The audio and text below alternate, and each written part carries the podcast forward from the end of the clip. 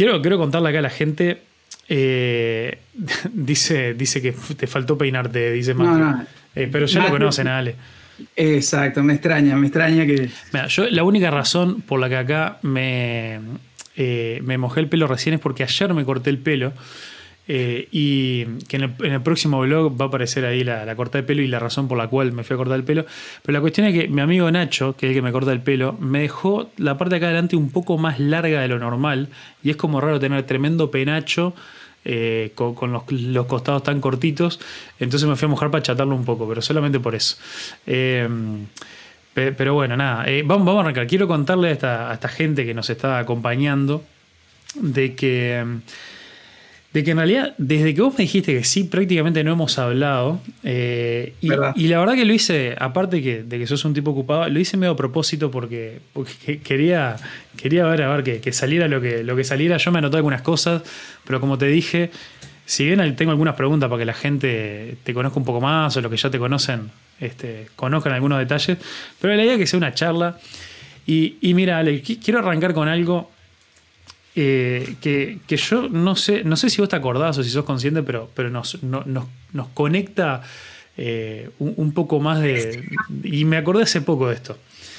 Eh, de cómo Joaco fue uno de los que, digo uno de los que, por no decir el único, que, que hizo una pregunta ahí en, en Instagram que yo puse a ver si alguien, bueno, voy a revisar, a ver, capaz que hubo alguno más.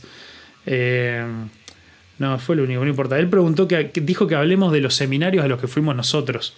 Y, y antes de, de que más, más después nos vamos a meter en eso, pero yo quiero, quiero decir, quiero contarle a la gente, te quiero contar a vos, capaz que sabías o capaz que no te acordás, de que vos tuviste mucho que ver eh, con, con el momento en el que yo me fui al seminario. Eh, después capaz que lo hablamos más en detalle, pero ahora la versión resumida eh, es que es que yo eh, hice el seminario bíblico en, eh, Canadá de allá el 2010 al 2012. Eh, tuve una primera experiencia yendo allá, más que nada aprendiendo inglés, porque si no, no hubiera podido hacer el seminario allá, en el 2009. Y allá en ese tiempo, con todos mis ahorros que yo tenía, tenía 18 años ahí, era, era, un, pibe, me acuerdo que la compra que yo me llegué a hacer en una, ahí eh, unas semanas antes de volverme, me compré una, una cámara, una cámara digital que yo en aquel entonces ya estaba descubriendo que me gustaba la fotografía, pero no tenía con qué sacar fotos. Después vengo a Uruguay por seis meses. Cuando vengo ya me, me, me, habían comentado esto de, bueno, había surgido esto de que me habían dado una beca para ir y todo lo demás. Pero yo tenía que después conseguir todo el resto, la plata del pasaje, todo lo demás. Me conseguí un trabajo ahí lo más rápido que pude, pero era un trabajo que no pagaba absolutamente nada. Y era como un sueldo mínimo y además ni siquiera era horario completo, así que imagínate. Entonces tenía que empezar a ver, a ver, ¿qué voy a hacer yo para, para, para, poder lograr, para poder comprarme el pasaje, para poder llevarme un pesito para comer algo? No sé. Y entre esas cosas tenía mi preciada cámara eh, PowerShot, una Canon PowerShot SX20, no sé cuánto. Sí. Algo así. Y no me acuerdo cuándo fue que nosotros nos vimos, cómo fue que. Si yo la puse a la venta, si vos justo en algún momento nos encontramos. Sé que en algún momento vos me preguntaste o capaz yo ya la había puesto a la venta. Eh, y la cuestión es que vos terminaste siendo el comprador de esa cámara, sí. que fue la que me dio la plata que necesitaba prácticamente justo para comprarme el pasaje y poderme ir al seminario. Eh, y, y, yo a veces miro para el costado porque ah, yo a Lale lo, lo, Ah, igual, igual queda bueno porque cuando miro para el costado también parece que te estoy mirando a vos en, en YouTube. Eh, la, la, cuestión es que fue, fue, algo, bastante, fue algo bastante emocionante eh, cuando me acordé de esto, pues yo tengo muy mala memoria, entonces hay historias que desaparecen de mi conciencia y cuando vuelven es como redescubrir mi vida, es una cosa muy linda. Eh, como por ejemplo en ese primer viaje a Canadá, también fuimos a Estados Unidos y esto es algo muy anecdótico, eh, muy cortito. Fui, a, fui a Disney World, aunque, aunque no te lo parezca, y a los pocos años me olvidé completamente de eso. Y una vez estaba hablando con alguien que había estado y me acuerdo que dije en voz alta, pa, la verdad que qué bueno sería ir alguna vez. y, y, puede creer, y pasó el rato y dije, ya estuve acá. Ya estuve ahí. eh, y me, me, sentí más que nada un, un idiota, ¿no? Pero, pero bueno. Sí, sí. Eh, bueno, la, la, cuestión de esto es que, es que vos tuviste que ver, compraste esa cámara con la cual yo pude llegar al seminario y acá es donde vos me tenés que corregir, pero tengo la impresión de que fue con esa cámara con la que vos arrancaste tu canal de YouTube. Exacto. Está, ya está, eh, círculo completo. Este, sí, impresionante. Que una de las cosas, me acuerdo, sí, me acuerdo de la, yo, vos ya sabés porque ya te compré otra cosita, ¿no? Este, ese para sujetar celulares, Kimba, no sé cómo es el nombre que tiene. Sí. Este, que yo soy medio bastante impulsivo, ¿no? Entonces ahí. A, mí me vino bien. Sí, y, no tampoco sé mucho de tecnología. Entonces, cuando yo sé que alguien que yo le tengo confianza, este, primero que, que si vos ya la tenías, que vos sabiendo de foto y que te gustaba, eh, mi razonamiento es si Facu la tiene porque es buena. Es, es la cuenta que yo saco, ¿no? Porque no la hubieras comprado en primer término. Y después cuando me enteré además que era para juntar la plata para el viaje y todo, para mí fue 2 más 2, 4. vos, te acordabas de algo de esto, ¿no? Sí, sí, me acuerdo, sí. Mira, me acuerdo que vos la usabas en una campaña, creo que era en Tacuarembó, que vos sacabas fotos bastante, una campaña de la carpa del encuentro. Y me acuerdo que me gustaban las fotos, una cámara que tenía mucho zoom, que es una cosa, y un buen zoom además. Este, y a mí me gustaba eso, ¿no? Cuando la compré era para sacar fotos.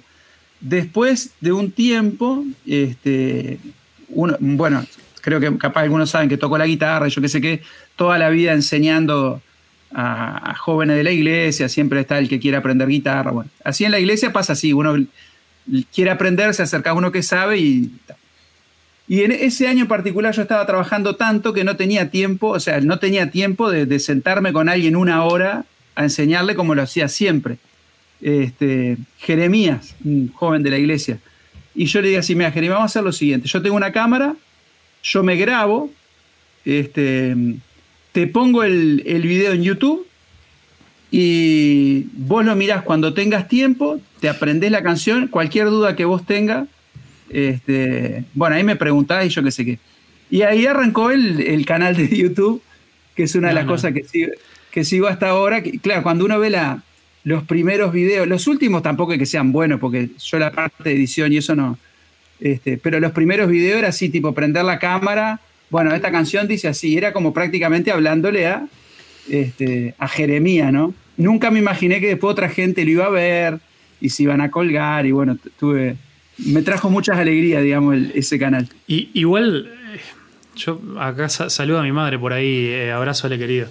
Em, ah, bueno, Sandrita. pero igual, a ver, por las dudas, porque creo que es que no sé quiénes son los 15 que están mirando, eh, entonces por, las dudas que yo creo que la mayoría te deben conocer, pero si no, eh, yo no lo, puse en la descripción de todo esto, pero eh, estamos frente a el youtuber cristiano decente más importante de nuestro país.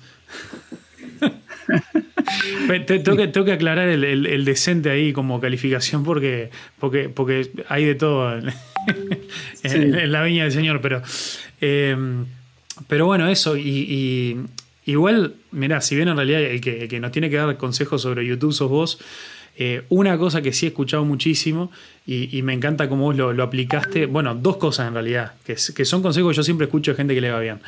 Primero es eso, de que lo que importa es arrancar, no te preocupes por, por tener el, equipo correcto, esto de la edición que vos decías, de que todo salga precioso. Lo importante es, arrancar y empezar a crear contenido. Eh, y, después, eh, lo otro que siempre escuché eh, es, relacionado a esto de, bueno, no, no, lo, no lo hagas. para, que te vaya bien, para que la gente te siga. Ah. Hacelo porque vos tenés una pasión, por lo que querés hacer, por todo lo demás. Y, la gente va a notar eso y, te, va, te va a empezar a seguir. Y aparte, si uno lo hace con esa motivación, también creo que es algo que ayuda a, seguir metiendo contenido y no frustrarse con todo lo demás. Y bueno, y, ahí, en tu caso, que no se le da a todos, pero ahí, ahí se ven unos lindos resultados. Sí. Sí, en primer lugar, claro, en, el mundo de YouTube sabemos que canales, uno dice 40.000 uh, inscriptos, como primero que no es una realidad que esa gente sea, realmente mire los videos. Este, yo creo que habrá mil personas más o menos que, realmente siguen el canal y, tengo interacción y todo. Eso es medio un mito, ¿no? El número de suscriptores. Pero yo concuerdo totalmente con lo que decís. O sea, para mí, sentarme a grabar un, este, un, un video y enseñar una canción, a mí personalmente me da lo mismo, sean dos personas que lo van a mirar, porque toda la vida lo hice con una o dos personas. Hmm. Entonces ahora lo hago como para una persona y después yo sé que lo van a mirar gente eh, y a mí me gusta mucho en realidad esa, contesto todos los mensajes que me escriben, hmm. Este, cada comentario lo contesto y me llegan muchos comentarios tipo, pa, esta canción la busqué por todos lados y el único canal que están es, es vos. Entonces no me he preocupado en hacer canciones de moda, ni de, ni de autores de moda. E, en cierto sentido, capaz suena mal decirlo, pero no me interesa que el canal crezca.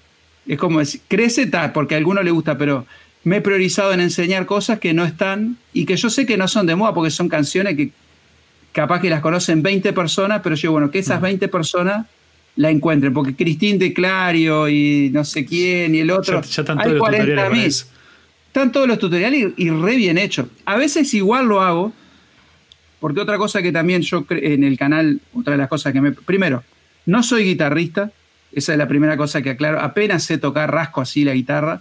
Guitarrista es otra cosa. Y comparto lo que yo sé como en mi época yo aprendía de Alejandro La, de Alberto Vázquez. En esa época no había YouTube. Yo iba a reducto, yo era de manga, iba a reducto, me sentaba en el banco del fondo con mi guitarra tratando de tocar como ellos tocaban, que para mí eran los genios, y son, tocan muy bien cualquiera de los dos y en el fondo ni me daban clase. Entonces yo bueno, si yo aprendí así de lejos mirando a otro tocar, este, no tenía ni los acordes, este, me acuerdo que los, anotaba en papelito, capaz que alguna persona sentarse y mirar a, que yo toco la guitarra, entonces no explico mucho los ritmos, no hago muchos diagramas, pongo los acordes y yo tocando la guitarra y cantando. Por imitación. claro, y sé que no tengo buena voz, como, este, por ejemplo, ahí Sandra, ¿no? Tu mamá canta precioso, yo no canto. Y la gente me dice, tendrías que hacer cover para descargar y escuchar. No, para cantar hay gente que canta bien. O sea, lo mío es mostrarte cómo suena. Afino más o menos bien, creo. Ahí Sandra capaz puede decir, creo que afino bien. Mm. Pero no es una voz que, vos digas, me voy a sentar a escuchar a Alejandro. Entonces, siempre traté de mantener el canal con esa misma línea. Es ir a la iglesia, sentarte a mirar a alguien tocar y, y tratar de tocar la voz mediante, una, mediante una pantalla. Entonces, más o menos la línea que... Después algunas cosas que he hecho de, algún contenido con algún mensaje evangelístico, porque yo tengo muchos alumnos, ahora estoy, tengo poquitos grupos, pero soy profesor de matemática, y prácticamente en todos mis grupos eh, se ve que buscaban a Alejandro López, no sé, y siempre salía que era que enseñaba guitarra, que no sé qué tal. Entonces ahí empecé a poner en, la presentación del canal algún mensaje evangelístico, porque sabía que la gente llegaba a veces por curiosidad y no quería que lo único que hubiera era solamente canciones, aunque las canciones tienen la mayoría letra evangelística. Esa es otra cosa que, que trato de filtrar, las letras. ¿no? Hay canciones que son muy de moda, pero no, no son canciones que yo cantaría en la iglesia, entonces directamente no las hago. y, y, lo más gracioso que por ejemplo, la canción que más vista tiene es El Poderoso de Israel. No tiene nada de malo la letra, es Él es el Poderoso de Israel. Pero es ese estilo de música que no es el que cantamos en la iglesia. Y esa es la canción que más se ha escuchado, que más comentarios me ha traído y todo, pero bueno. Yo la, lo, que pasa es que yo, yo, tengo una explicación de por qué esa es la más, eh, la, más vista, pero, pero es... Pero hasta para un calzón quitado no, no, no me da para decirlo.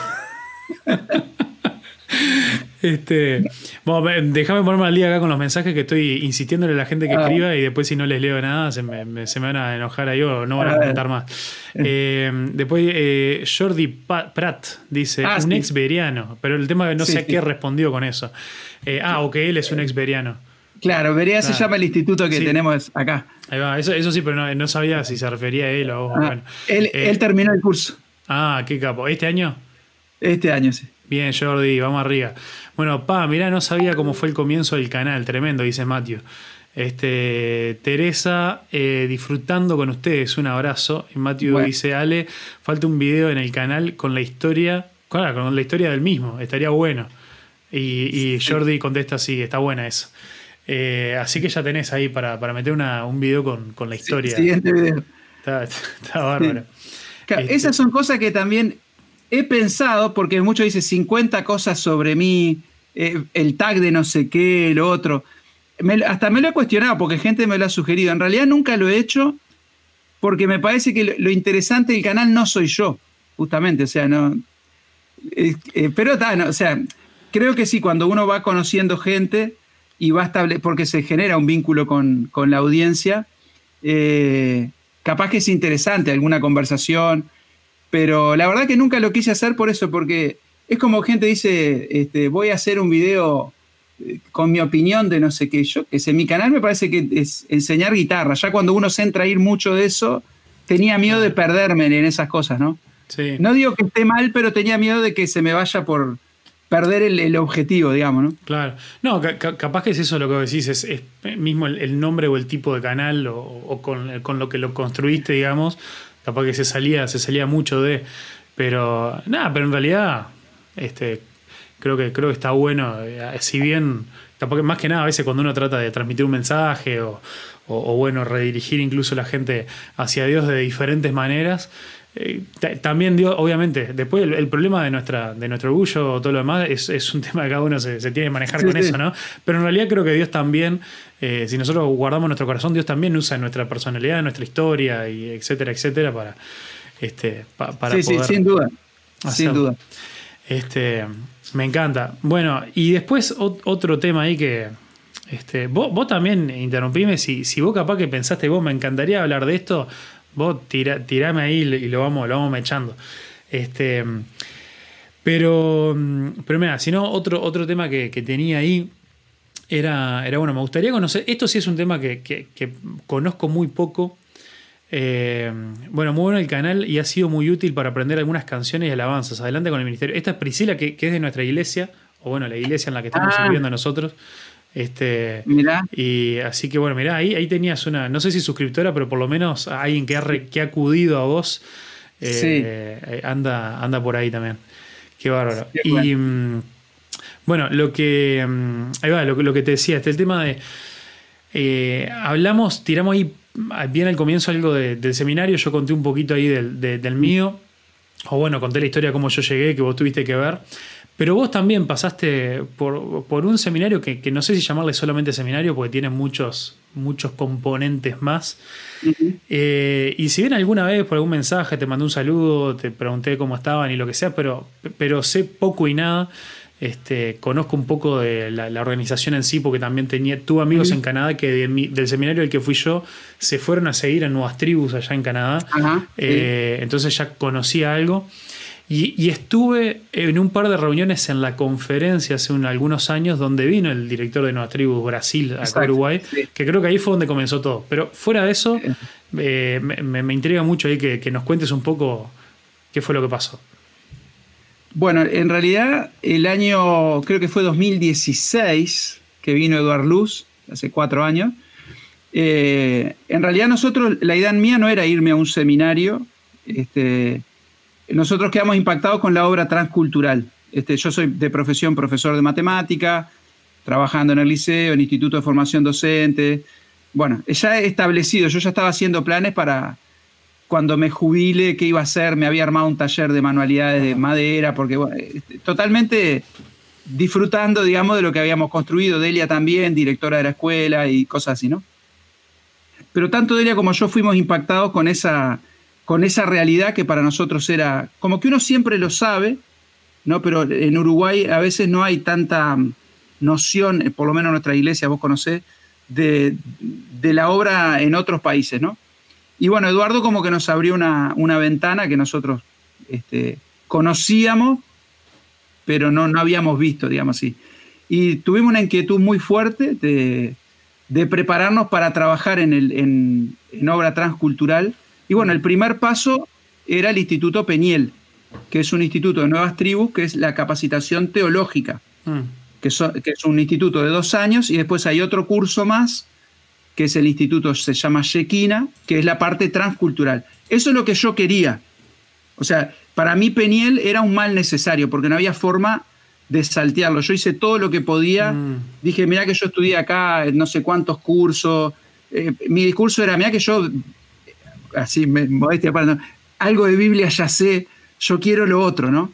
Y ahí no, no, no, vos tenés que hacer esto, y ahí aceptamos. Este, bueno, cuando empecé, el, Instituto Peñel es, muy particular porque el enfoque no es tanto el, nivel académico. el enfoque es más el trabajo en la vida, es más un discipulado que un seminario. O sea, hay materias toda la mañana, el nivel es lindo, los profesores a mí me encantaron, pero el foco, digamos, la, la principal atención no está en tus logros académicos, sino en trabajarte vida porque el objetivo de ellos es preparar misioneros para el campo. No es tanto, como que tienen ese objetivo, o sea, no es ni bueno ni malo. No es para que vos hagas un doctorado después ni nada, es para que vos después hagas, es como para asegurarse que tenés una base doctrinal, que vos cuando vayas a una aldea tengas las doctrinas de la salvación clara, la, básico, digamos, ¿no? No es, por eso no le llaman seminario, le llaman instituto, que mm. para mí era lo mismo, pero ellos a propósito no le llaman seminario porque es, otro objetivo, ¿no? Claro. Bueno, estando ahí, eh, bueno, ahí me enteré más cómo funciona la misión Nuevas Tribus. La misión Nuevas Tribus tiene como tres grandes patas. Una pata es la formación, es decir, la, parte donde te enseñan los institutos. Otra pata son los, los ministerios de base, que es toda la logística para que los misioneros estén en el campo. Y después los misioneros de campo, que le dicen eso, que son los que están en las aldeas. Y el liderazgo de la misión, como que cuando vos entrás, ellos más o menos ya te van como perfilando. Por ejemplo, Hugo y Nati, que fueron con nosotros, mm. ya de entrada ya los perfilaban para misioneros de base. Bueno, ellos ahora terminaron el curso de Shekina y están yendo a Manaus mm. a una base. ¿no? Hicieron ese curso dos años. Y, ¿Cuáles son como las otras categorías? No, eh, sería eso como este, seminarios o la parte de este, institutos de enseñanza, base, que es logística, administración, todo eso, y campo, aldeas. Claro, son como, más, para arrancar de cero. Claro, entonces ahí este, los tres grupos, ¿no? Después que yo estuve un año ahí, como que ya este, tuve una conversación con el director y ellos como que veían que yo podía este, quedar trabajando en la parte de seminario. Entonces ellos ahí me ofrecieron, en el segundo año yo trabajé como profesor, ahí en el mismo instituto. Me acuerdo de la materia soteriología, como que ellos me dijeron, bueno, a ver cómo te sentís vos, porque vemos que vos tenés este perfil. Este, y además no solamente es el, perfil, ellos ven la familia, cómo se insertaría, bueno, una conversación muy larga que tuvimos con ellos. Mm. Y yo dije, bueno, está, me encanta, o sea, a mí la enseñanza me, me gusta, este, la enseñanza de matemática, pero también la enseñanza bíblica.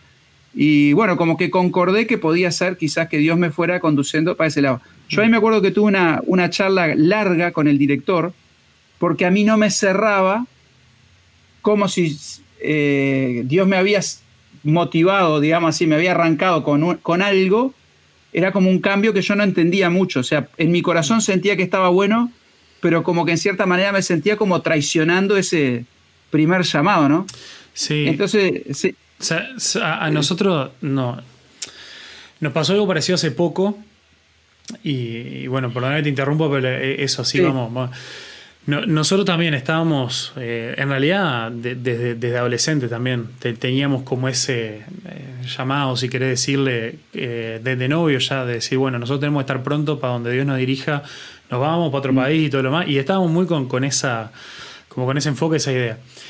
Empezamos a dar algunos pasos más prácticos y fue en el 2017 creo que fue. Claro, el 2016 también fue como la... Eh, donde surgió la oportunidad y para el 2017 viajamos un mes a Jordania. Y, realmente no, lo tomamos como un, como un viaje misionero de corto plazo, realmente lo tomamos como un viaje exploratorio. Este, y, por eso que hiciéramos que fuera un mes y no menos, eh, y, y etcétera, etcétera. Y en realidad nosotros yendo para allá, estábamos bastante más seguros de que casi sin importar lo que nos encontráramos ahí, eh, ya está, eh, la cuestión era prepararse para irnos. Pero nos pasó, nos pasó algo muy raro que estando allá, y, fue raro en el sentido de que, de que no es que pa, nos asustamos por algo, o es más, estando ahí, justo Jordania es como el país ideal para, para caer como de por primera vez a, a trabajar en un país 100% musulmán y todo lo demás, porque es como dentro del medio del Medio Oriente es de los más abiertos, que, no hay tanto lío, la capital está bastante occidentalizada y, no, no tuve un choque cultural muy grande, que obviamente si te vas a vivir lo vas a tener y, todo lo demás, ¿no? Pero, pero está, eso. Y la cuestión es que incluso por separado, después en las noches nos poníamos a hablar y era como cada vez crecía más esa cuestión de decir, eh, no, no es que no era lo de Dios para nosotros, pero por lo menos que no era, no era el tiempo. Eh, y, no, ni siquiera teníamos como una señal, eh, llamémosle así, por alguna situación que pasó. Era, era bien como esa cosa adentro.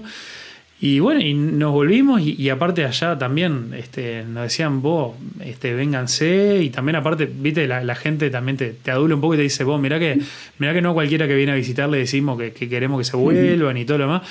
Y, también nos sentí, yo por lo menos me sentía con esa culpa de decir, vos, no, no puede ser, esta gente me está diciendo que, me, que, nos volvamos, que esto, aquello y lo otro. Este, y era el plano original. Eh, y, y, tal, y al final nos volvimos y por un par de años eh, era también con esa, ese enfoque de, movilización. La, carga más grande que nos quedó fue lo mal cuidados que están los misioneros latinos que salen mm. y ver cómo nosotros podemos poner nuestro granito de arena en cuidarlos nosotros, pero también concientizar un poco a la iglesia a, que se ponga un poco las pilas, tanto en el cuidado como en el envío. Y después eso también se fue morfando, morfando, no, morfando, eh, que fue cambiando eh, en, esto de, bueno, de lo que estamos ahora, que fue comenzar a pastorear, que, que, en parte fue el darnos cuenta que la forma más práctica y más concreta que podemos tener de, ver un cambio en la mentalidad y, en el enfoque de, que las iglesias envíen misioneros transculturales es poder estar donde, donde se cocina la cosa. este, y, obviamente también lo entendemos como también una, eh, una etapa también de preparación. Eh, uno de los misioneros que está allá en Jordania, uruguayo, eh, nos dijo, él, fue pastor acá en Uruguay nueve años antes de, antes de salir. Y nos dijo, mira, la mejor preparación que puedo haber tenido fue, fue estar ahí pastoreando, porque, mm, eh, porque decía, porque después muchos de los misioneros transculturales que salen nunca pasaron por una experiencia de liderazgo en ese tipo, como ancianos, como pastores, y después en los equipos que se forman se necesita alguien con ese llamado pastoral eh, o, bueno, de anciano, como le quiera llamar, este, pero ese de cuidar de la gente y no solamente ir a llevarse al mundo por delante. Así que, nada, eh, un paréntesis medio largo, pero, pero para decir ahí que, entiendo ese sentimiento que tenían.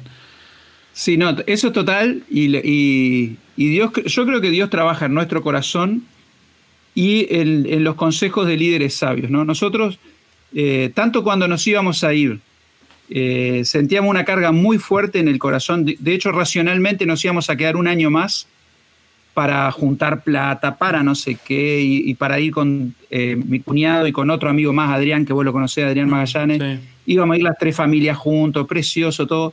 Estaba todo, y yo de noche no podía dormir, ninguna noche pude más dormir. Mm. Y yo sentía, no, me tengo que ir ahora, me tengo que ir.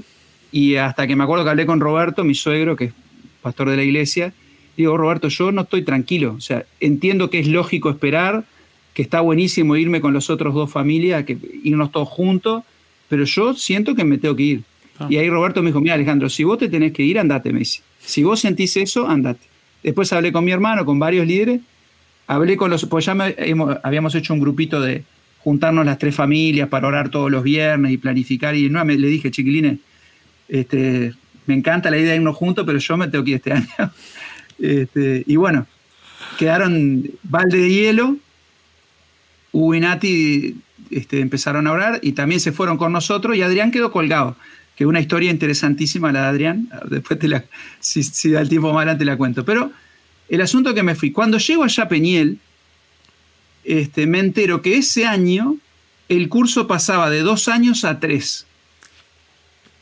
Era, o sea, si yo hubiera esperado el otro año para ir, el curso hubiera sido de tres años. Y yo ya, una lucha que yo tenía grande era con mi edad. Yo tenía 42 años, ya sentía que estaba como ahí al filo, ¿no? De, mm. de mi vida útil, poder entregar algo, ¿no?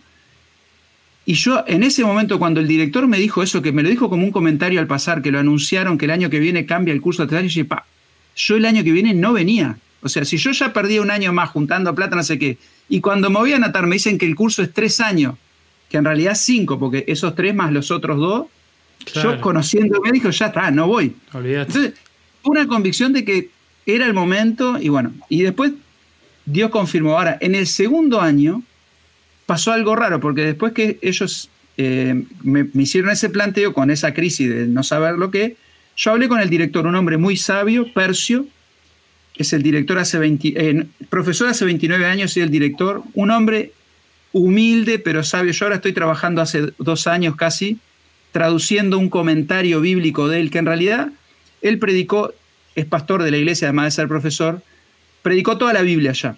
Y él todos sus mensajes los guardó, como haces vos, viste que a veces compartís. Este, pero él los guardó y ahora los publicó en forma de comentario, muy sencillo, pero profundo a la vez, con algún bosquejo para sermón. Él, como el trabajo de él, este hombre. Lo que pasa es que no, es por nada, pero creo que el mejor tipo de comentarios son los que tienen esa perspectiva pastoral, llamémosle, o de predicación. Porque Mira, no, no, es al cohete porque le saco jugo, pero gasté un montón de guita en, el programa este Logos.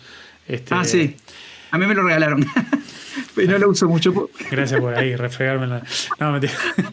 La cuestión es que, está, obviamente, no, compré el que sale dos mil dólares, ¿no? Sí, compré el, de, el de 300 y algo. Sí. Y, tengo un montón de comentarios. Creo que ahora que mm, principalmente estoy predicando, estoy siguiendo también así paso a paso Lucas, Capaz, que como en 45 años este, hago toda la Biblia como hizo MacArthur. Pero tengo como 6 o 7 comentarios. Y la verdad que me quedo con dos cuando, cuando dicen algo interesante. Este, el resto son demasiado técnicos o repiten y dicen lo obvio. Entonces, e, ese tipo de cosas, lo que hizo este hombre, aunque no lo leí, pero tiene pinta que va por ahí la cosa. Bueno, ese es un proyecto que está disponible, ya les tiro el pique, se llama El Buen Ministro, es un blog y ya voy por proverbio, ¿no? Es un yo hago, ahí yo mato dos pájaros un tiro porque hago mi devocional, por ejemplo, hago dos capítulos por día, entonces hago mi devocional, un estudio, después agarro el comentario de él y lo traduzco del portugués al español. Entonces me, y lo estoy disfrutando y yo creo que otra gente lo puede disfrutar. Este, pero este hombre me dice, mira Alejandro, todos los que estamos acá salimos con lo mismo que te pasó a vos, nos pasó a todos, me dice. Mm. Todos salimos acá porque queríamos ver los pueblos este, no alcanzados, evangelizados. Lo que pasa es que en el camino Dios te muestra dónde te va a usar. En el caso de él, eh, estaba pronto, parece una aldea. Cinco profesores tuvieron un accidente de tránsito y murieron de, nuevas tribus. hay varias historias trágicas, nuevas tribus. Una fue esa. Y ahí el consejo de la misión le dijeron, mira, Parcio, te necesitamos en Peniel. Claro. Y él tipo, fue, ya estaba pronto, tenía todo para irse a la aldea y quedó ahí hace 29. Y me dice, yo hoy estoy convencido de que es el lugar donde yo tenía que estar. 29 años en un trabajo así con las tensiones. Bueno, vos sabés lo que es la vida de, seminario, mucha lucha, mucha tensión. Mm. Pero dice, estoy convencido que Dios me trajo acá. Entonces, él me dio un ejemplo que a mí me quedó, no sé si es de él o de alguien, pero dice, la vida cristiana es como andar en auto de noche. Mm. Dice, vos ves hasta donde alcanza la luz y vos te guías por la luz que tenés. Dice, vos no sabés lo que va a pasar dentro de 25 kilómetros, pero vos ves con la luz que tenés que hay una curva y ahí doblás. No sabés lo que viene después. Entonces dice, Dios nos va guiando así, el próximo paso, el próximo paso. Y a veces este, Dios te muestra algo. O, dijera el Salmo, lámparas a mis pies tu palabra y lumbrera mi camino. exacto, que me ha siempre Sí, que Pablo he escuchado esa explicación, ¿no? Que habla una lámpara, una lumbrera, algo que, que no es tipo pufa así, ¿no? Pero sí, perdón, dale, Sí, sí, no, no, pero es tal cual, porque la, lumbrera es como el sol que te alumbra. Hay cosas que como cristianos nosotros tenemos panorama global, pero precisamos saber el, al paso, ¿no? El siguiente. Y bueno, eso para mí fue como la respuesta de Dios, como que acepté ese cambio de rumbo y dije, está, será nuestro ministerio en Peniel. Me encanta el, lugar, me encantan los profesores, tenía muchos amigos ahí. Ahora, ahí esa es la buena noticia. La mala noticia es que, como te dije, soy un poco ansioso. Y otra cosa que tenemos los hermanos libres, que vos sabés bien, es que no somos muy de la organización, de la organización en el sentido estructura. No, no tengo idea de lo que me estás hablando. Bueno, viste que, por ejemplo, la gente ahí no entendía como los ancianos en nuestras iglesias no era obligación salir de un seminario, no, no, no podían entender que haya un anciano en una iglesia que no terminó el liceo, por eh, ejemplo. eso, igual te, cuento así, eh, no, no, te caigas de la silla, pero no es cosa de los hermanos libres, eso es algo de Uruguay, de, los evangélicos Uruguay, Uruguay. Exacto, bueno. Y yo, este, con esa, con esa este, concepción ¿no? de, de que si vos tenés el don, aunque vos no tengas el título, entre comillas, tenés el don. Este, y Dios que te capacita. Entonces, este hombre me dijo, mira, nosotros te vemos que vos tendrías que venir acá, tu familia, varias cosas que me dijo en una conversación larga, dice, tenés que hacer chequina y venir. En mi mente yo no entendía eso. En el momento, la verdad, capaz que ahora era distinto, pero en el momento digo, no, no, me está diciendo yo tengo que esperar dos años más para hacer un curso lingüístico, de gramática, de... y, bueno, él, me explicó, dice, no, mira, la, misión funciona así. Si vos no haces este Q, unas cosas internas que no viene al caso, ¿no? Pero eso a mí me, como que fue un peso enorme. Y yo me lo guardé, eso fue más o menos en mayo.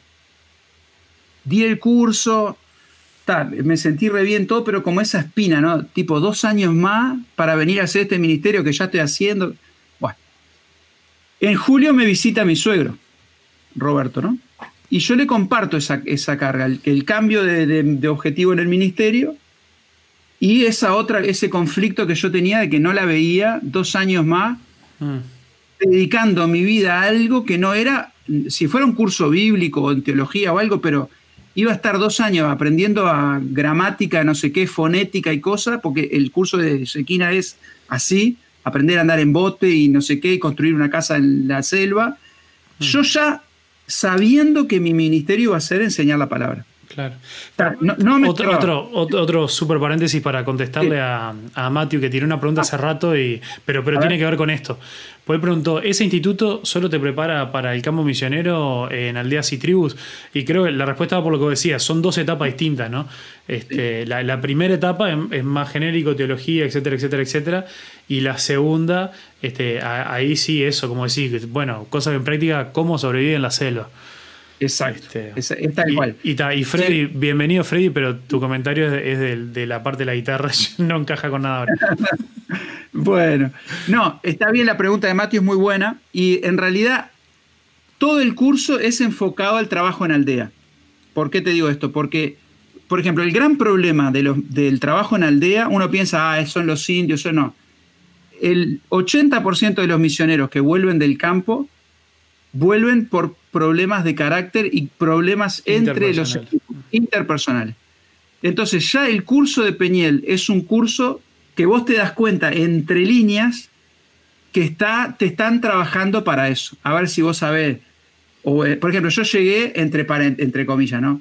Este, anciano de una iglesia, hacía 10 años, este, profesor de matemática en magisterio, yo qué sé qué tal mi trabajo anda a cortapasto. Claro. Tipo, tres horas por día. Y uno esperaría, no, me van a poner en la biblioteca, me van a poner en no sé qué, no, anda a cortapasto todo el año. El segundo año anda a juntar la basura orgánica, los tachos, enterralo este, en una camioneta, después lavalo. después, después hablaremos de vereda, pero veo que, veo que aprendiste muy bien cómo trasladar eso a. bueno, yo digo que vereda.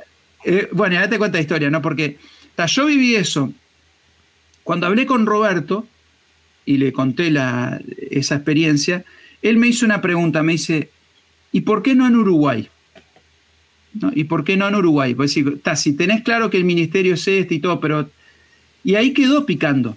Este, y es verdad que hace muchos años nosotros teníamos la idea de hacer algo así, un, instituto bíblico, este, está el Berea Online hace muchos años, y siempre estaba esa idea de, de hacer algo este, así, internado, ¿no? Bueno, ahí me quedó picando eso. Después, en esos meses, otra vez el pesito en el pecho y bueno, la duda, ¿qué hacemos? Ahí yo llamo, por ejemplo, empecé a llamar a mi hermano, a otros hermanos, mi hermano de la sangre, Pablo, y como que todos decían lo mismo, ¿no? Por ejemplo, cuando llamé a Adrián, que te decía que la historia de Adrián es interesante, pues Adrián se quería ir.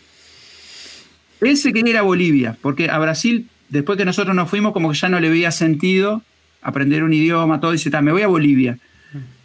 Empezó a orar para irse a Bolivia, y él me llamaba, porque somos muy amigos, además de, este, trabajamos en la iglesia juntos, pero somos amigos, ¿no? Me dice, Alejandro, yo me voy a Bolivia y voy a orar. Que si no es la voluntad de Dios que yo me vaya a Bolivia, que en el instituto, que de nuevas tribus también, no me acepten. Y yo le digo, padre, bueno, vamos a orar por eso, le digo, en, mi mente y conociendo la realidad, digo, imposible no te acepten un loco como vos capacitado, con familia, o sea, sos lo que se busca acá, no imposible, pero bueno, vamos a orar que... Vos podés creer que ese año el instituto por diferentes problemas, falta de alumnos, no sé qué, le dijeron, querido, le mandaron un mail, este, no te podemos recibir este año, el año que viene con gusto. pero este año no porque no se va a abrir el curso, no sé qué tal.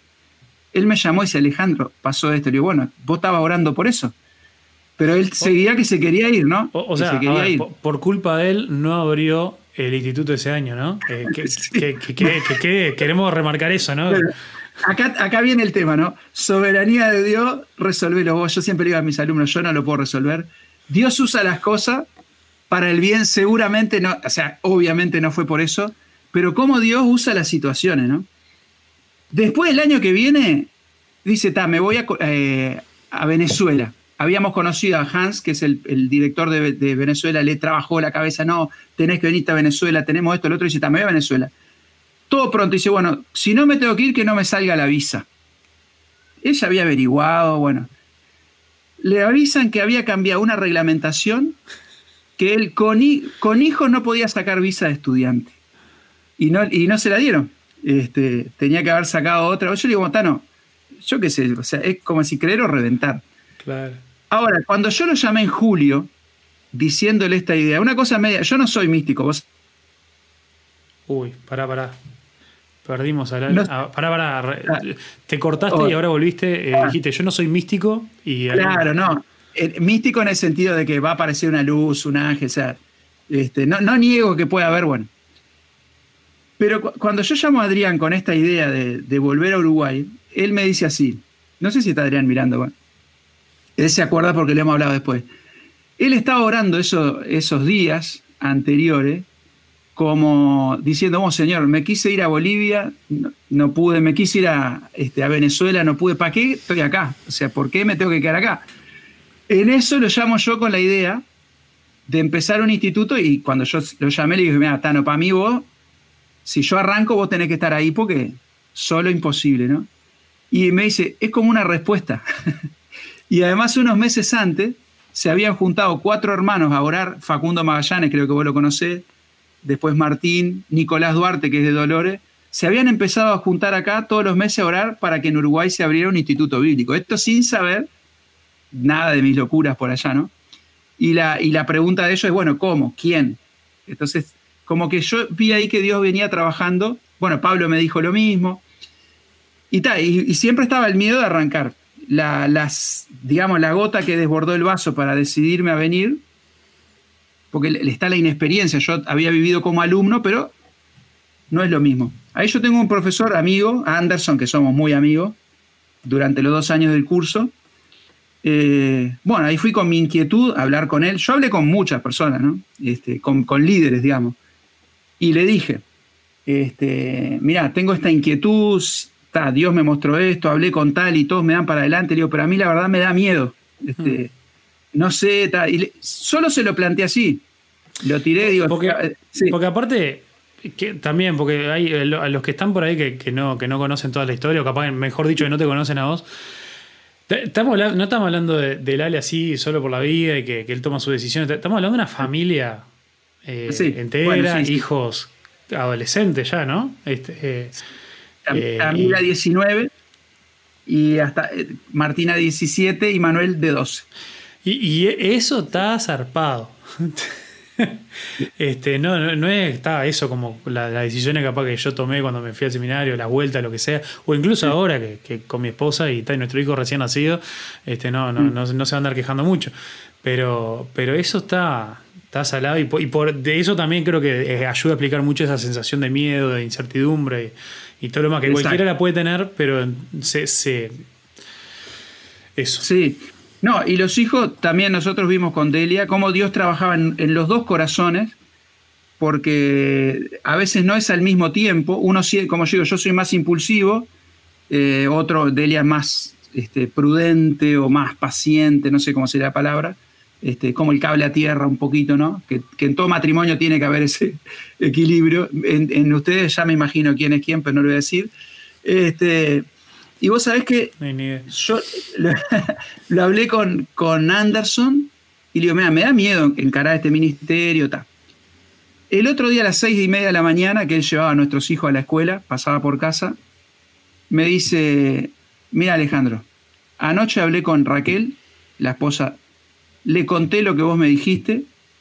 Nosotros venimos orando hace tres años para tener un cambio de, ministerio y no se le había presentado ninguna oportunidad por un año, ¿no? porque ellos, la, la misión le da un año, y me dice, si vos te volvés a Uruguay y empezás este, el instituto, nosotros nos vamos con vos y te ayudamos. Eso fue, tipo, ahí en ese momento me acuerdo, tipo, no podía creer. Llamé a mi hermano, que, venía hablando con él bastante, y le digo, Pablo, mira, este, va un profesor de verdad, con, siete años de experiencia, que trabajó ahí en el liderazgo. Es de mi edad él, pero empezó, digamos, esta vida este, mucho antes. Él salió con 26 años, entonces ya hacía siete años que estaba trabajando en Peñiel como profesor. Conoce la, cosa de otro lugar. Y eso fue como dije, bueno, ahora me animo, ¿no? Bueno, y ahí empezó todo el, proceso de, arrancar este instituto, que es lo que estamos, ya este, terminamos el segundo año. Qué salado, qué salado. Este, muy bueno, muy bueno. Y, y eso, eh, bueno, me, medio, corto en realidad porque estoy tentado de dejar afuera la pregunta o, el tema, pero, pero eso, ya que lo tocamos ahora, justo ahora al final. Tiramos un poquito de, esto de la, familia, ¿no? Este, la, familia en todas, en todas estas desafíos, por no decirle locuras. Eh, ¿Cómo eso, bueno, cómo, cómo lo vivieron? Bueno, obviamente en el matrimonio algo que ya dijiste, pero también con los gurises, en sus edades, sus estudios. ¿Algún desafío ahí particular? Sí, yo soy convencido, esto también, conozco muchas historias, se conoce de todo. Este, personas que dicen que sacrificaron la familia en el altar del ministerio, vos seguramente conoces historias, sobre todo de antes de, de pastores que fundaron iglesias, pero después su esposa con depresión, sus hijos apartados.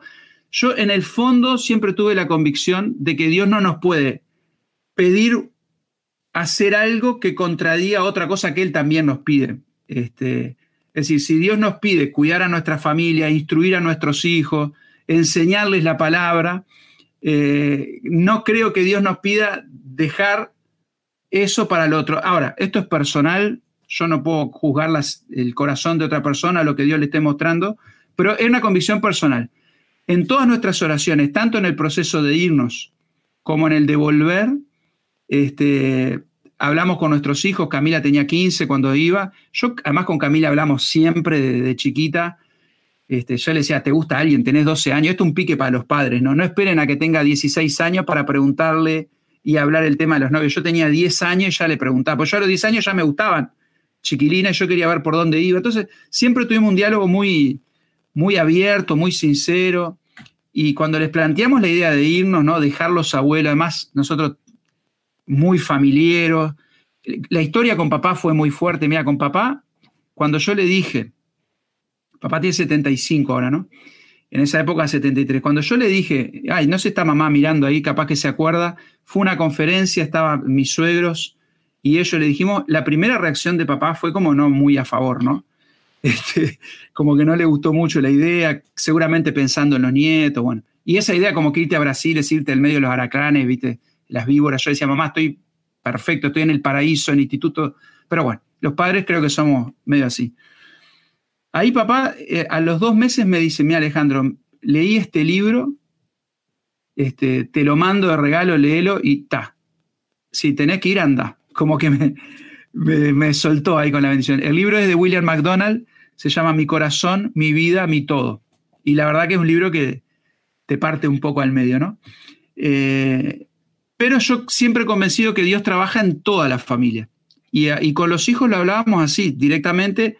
Manuel era un poco más chico, pero también cómo se sienten ustedes, cómo está en el corazón, cómo... Y ellos en todo tiempo así, este, totalmente acompañando. Esto lo he visto en mi familia y ahora lo estoy viendo el mismo proceso en la familia de Uguinati, que se van a Manaus, que es muy lejos, y yo veo cómo Dios trabaja en el corazón de los chicos para que estén en paz para alejarse de los abuelos, de los primos que somos, este, son como hermanos. Ahora, este, hubo Nati hace seis meses que están acá por la pandemia y es, ahora están mis sobrinos acá durmiendo. Eh, una, una amistad profunda y van a, este, y cómo Dios pone paz en ellos ¿no? y, en, y en nosotros. Entonces yo creo que no hay que sacrificar la familia por el ministerio, sino que hay que buscar sabiduría de Dios para con la familia servir a Dios. Nosotros es algo que lo hacemos desde, desde toda la vida. Nosotros no éramos misioneros, toda la vida trabajando. Íbamos a la reunión de jóvenes en familia, íbamos a los campamentos con los bebés en familia. Y para nosotros, la, yo tengo que decir que la obra ha sido una bendición. Este, la iglesia, el ministerio, y Dios ha ido trabajando en los corazones de ellos. Hmm. Pero este, en, en, la etapa de la vuelta lo mismo, ¿no? Ellos ya tenían la ilusión de irse porque los primos se iban, y fue como otra vez el mismo proceso, pero al revés. Este, uno pensaría, va, chochos de volver, pero en realidad no estaban tan chochos al principio porque todos sus amigos, los compañeros, los que habían hecho esos dos años, todos seguían ese otro paso y nosotros era como que nos descolgamos. Pero aún así, este, estuvieron contentos y yo también creo que fue el tiempo de Dios para ellos. Este, la historia de cada uno, cómo se fue acomodando y ha sido una bendición, ¿no? Gracias a Dios, este, todos están. Y aparte, si en algún momento nos vamos a poner místico y pedir señales, que, los hijos acompañen es una buena señal para pedir. Sí. Sí, y la, esposa, porque uno dice, ah, obvio. No, no, es obvio. Uno, estando en la misión escuchó muchas, muchas historias de hombres que salen al, al campo este, metafóricamente, pero casi literalmente, arrastrando a sus esposas y la tragedia que es para ellos como matrimonio, pero para la obra, porque el testimonio que queda y, el legado que dejan es después es una vergüenza para, para, la obra, ¿no? Entonces yo creo que Dios trabaja, yo lo, lo, tengo claro, en nuestros corazones, pero no es la principal guía, nuestro corazón es perverso, nos hacemos trampa al solitario. Esto, mira, yo me lo preguntaba así, francamente. Le digo, Dios, esta decisión que estoy tomando, ¿es porque me da miedo algo? ¿Es porque soy un cobarde? ¿Es por, o sea, porque uno se, juega trampas, ¿no? Y dice, ah, me la voy a espiritualizar, este, pero en realidad yo quiero esto. Y, no te voy a negar que yo tenía miedo, tenía miedo por mis hijos, pero eso lo tenía también cuando me iba a ir y me fui. Mm. Este, por eso yo siempre confiaba más en el consejo no solamente de, mío y Delia, porque a la esposa mm. también uno la puede manipular, más o menos, ¿no? La vas trabajando y yo qué sé. Pero cuando a mí hubo hermanos así de... manipular en el buen sentido, por la duda. no, en el buen sentido de ir, viste, como que conversación, yo qué sé qué, mi amor, quiero comprarme una cámara, este, no podemos, no, pero mira que saca fotos, no sé qué, pero si yo tengo esta cámara, me van a contratar de no sé. En ese sentido, viste, como yo, que... Yo tengo una palabra mágica con Pau que es inversión. Inversión. Como ella, es economista, eh, la, el retorno. La, palabra inversión eh, abre las ventanas de los cielos. Claro, y a, veces puede pasar, ¿no? Entonces yo creo que como consejo, ¿no? Que hay jóvenes quizás mirando, que miren esto, que, que, esa, a veces nosotros nos hacemos trampa al solitario, puede ser en noviazgo, puede ser en ministerio, puede ser en carrera, somos muy de, como dice proverbio, ¿no? Ir adelante de los planes de Dios. Mm y después querer que Dios nos, enderece el camino. Y, creo que Dios obra a través de su palabra, obviamente, a través de nuestro corazón, si realmente lo buscamos con sinceridad, y a través de consejos de hermanos que nos conozcan y que, que sean espirituales. Y bueno, nosotros hemos experimentado... No, perdona. De eso, esto, esto, es un tema re importante. Mira, de los 24 que andan acá acompañándonos en esta noche, que levante, como decía la canción, que levante la mano este, los que no tengan novio. Eh, y, no, acá miro la cámara, así te lo digo directamente. Escúchame, eh, soy cristiano, soy cristiana, eh, te está por poner novio, te gusta alguien. Eh, no piense que el yugo es igual y todas esas cuestiones es solamente que haya aceptado a Jesús en el corazón y todo lo demás. Ni siquiera que te haya dicho o que lo veas de que tiene ganas de servir a Dios. Principalmente, si tenés un llamado transcultural, algo de eso, sé lo específico, charlalo, estén de acuerdo con eso, porque para mucha gente el estoy dispuesto a servir a Dios en lo que sea, para mucha gente no incluye salir de su ciudad ni a tener cambios muy drásticos en su vida, sino es tipo, ah, yo voy a servir a Dios con todas las ganas, pero con mi profesión, acá donde estoy, etcétera, etcétera. Por favor, charlenlo, no den un paso en falso en eso, que después se complica. Y después este, pasa eso, ¿no? Hay, hay gente por eso. Conocemos demasiadas historias de gente que después vive sus vidas, pasa su, juventud o, su vida entera lamentándoselo y diciendo, pa, yo también tenía un llamado, tenía esto, aquello, lo otro. Y, y mira, si, si, me dieran un peso por cada persona con un llamado, este, seríamos ricos, pero, eh, pero bueno, algo, esto a modo de, subrayar lo que acaba de decir. Sí, es, muy interesante eso. Eh, yo lo que a veces tengo miedo también con eso del llamado, eh, que puede ser algo místico, ¿no? Mm. Este, una cosa de decir, uh, tengo nada concreto. Siempre está esa idea de que, bueno, serví a Dios donde estás, con lo que tenés, y Dios te va a ir guiando a donde Él quiera, ¿no? Si vos no estás sirviendo donde estás, eso de, ah, voy a esperar que Dios me lleve, creo que no funciona.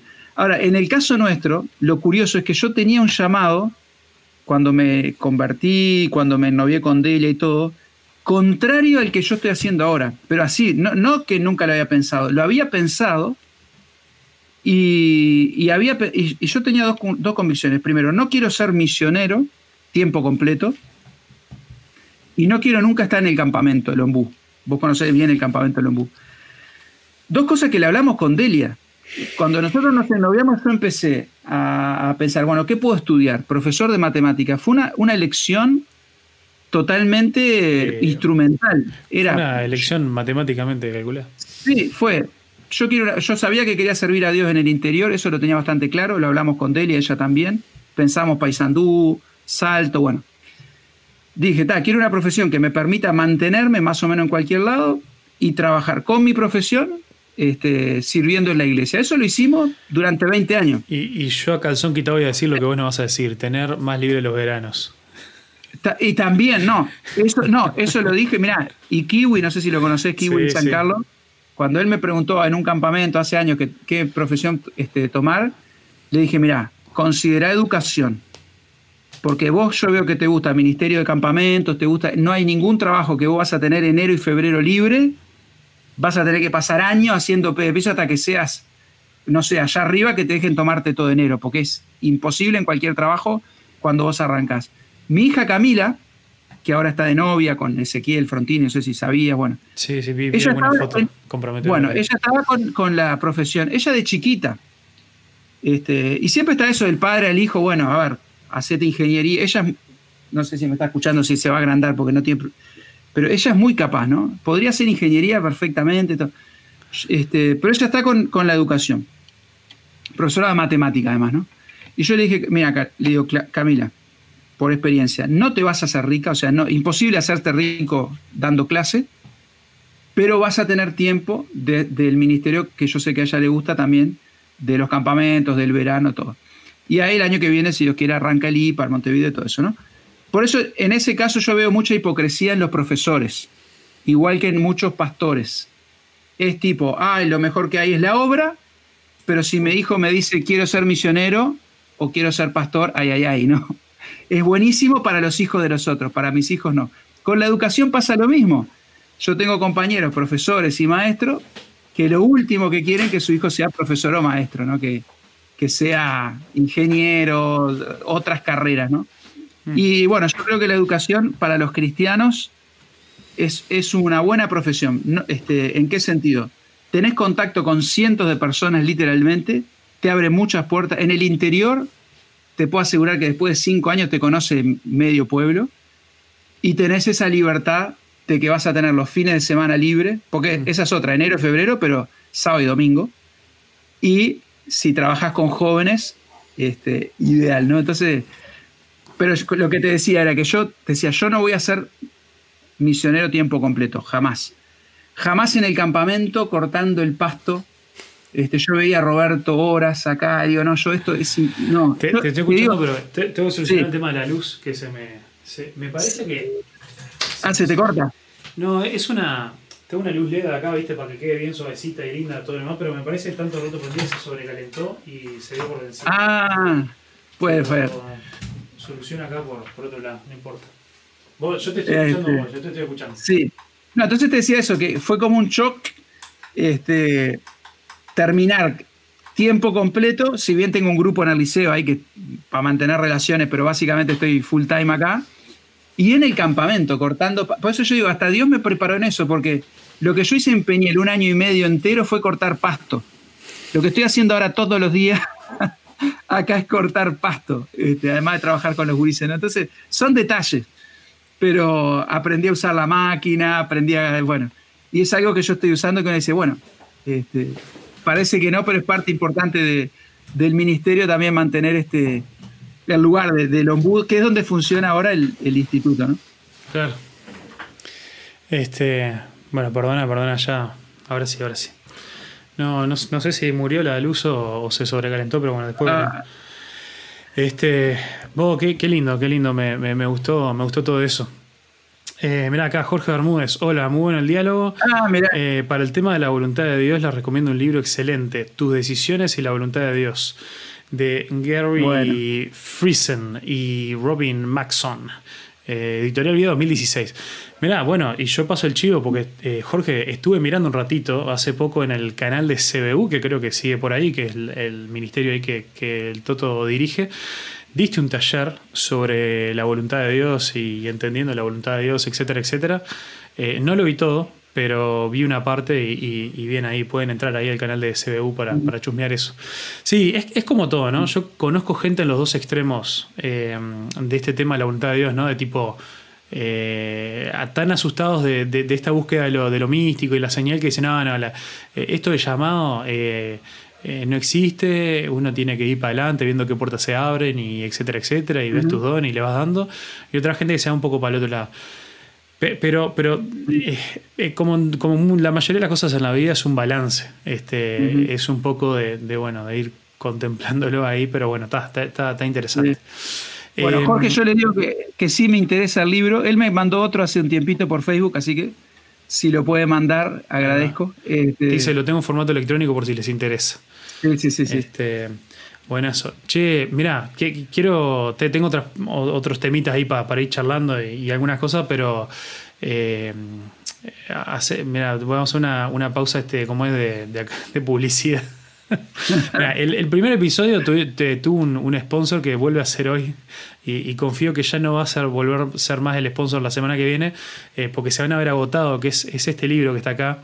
Eh, Débora de nuestra iglesia escribió un libro, Dios de Transformación, con unas cosas preciosas de su historia.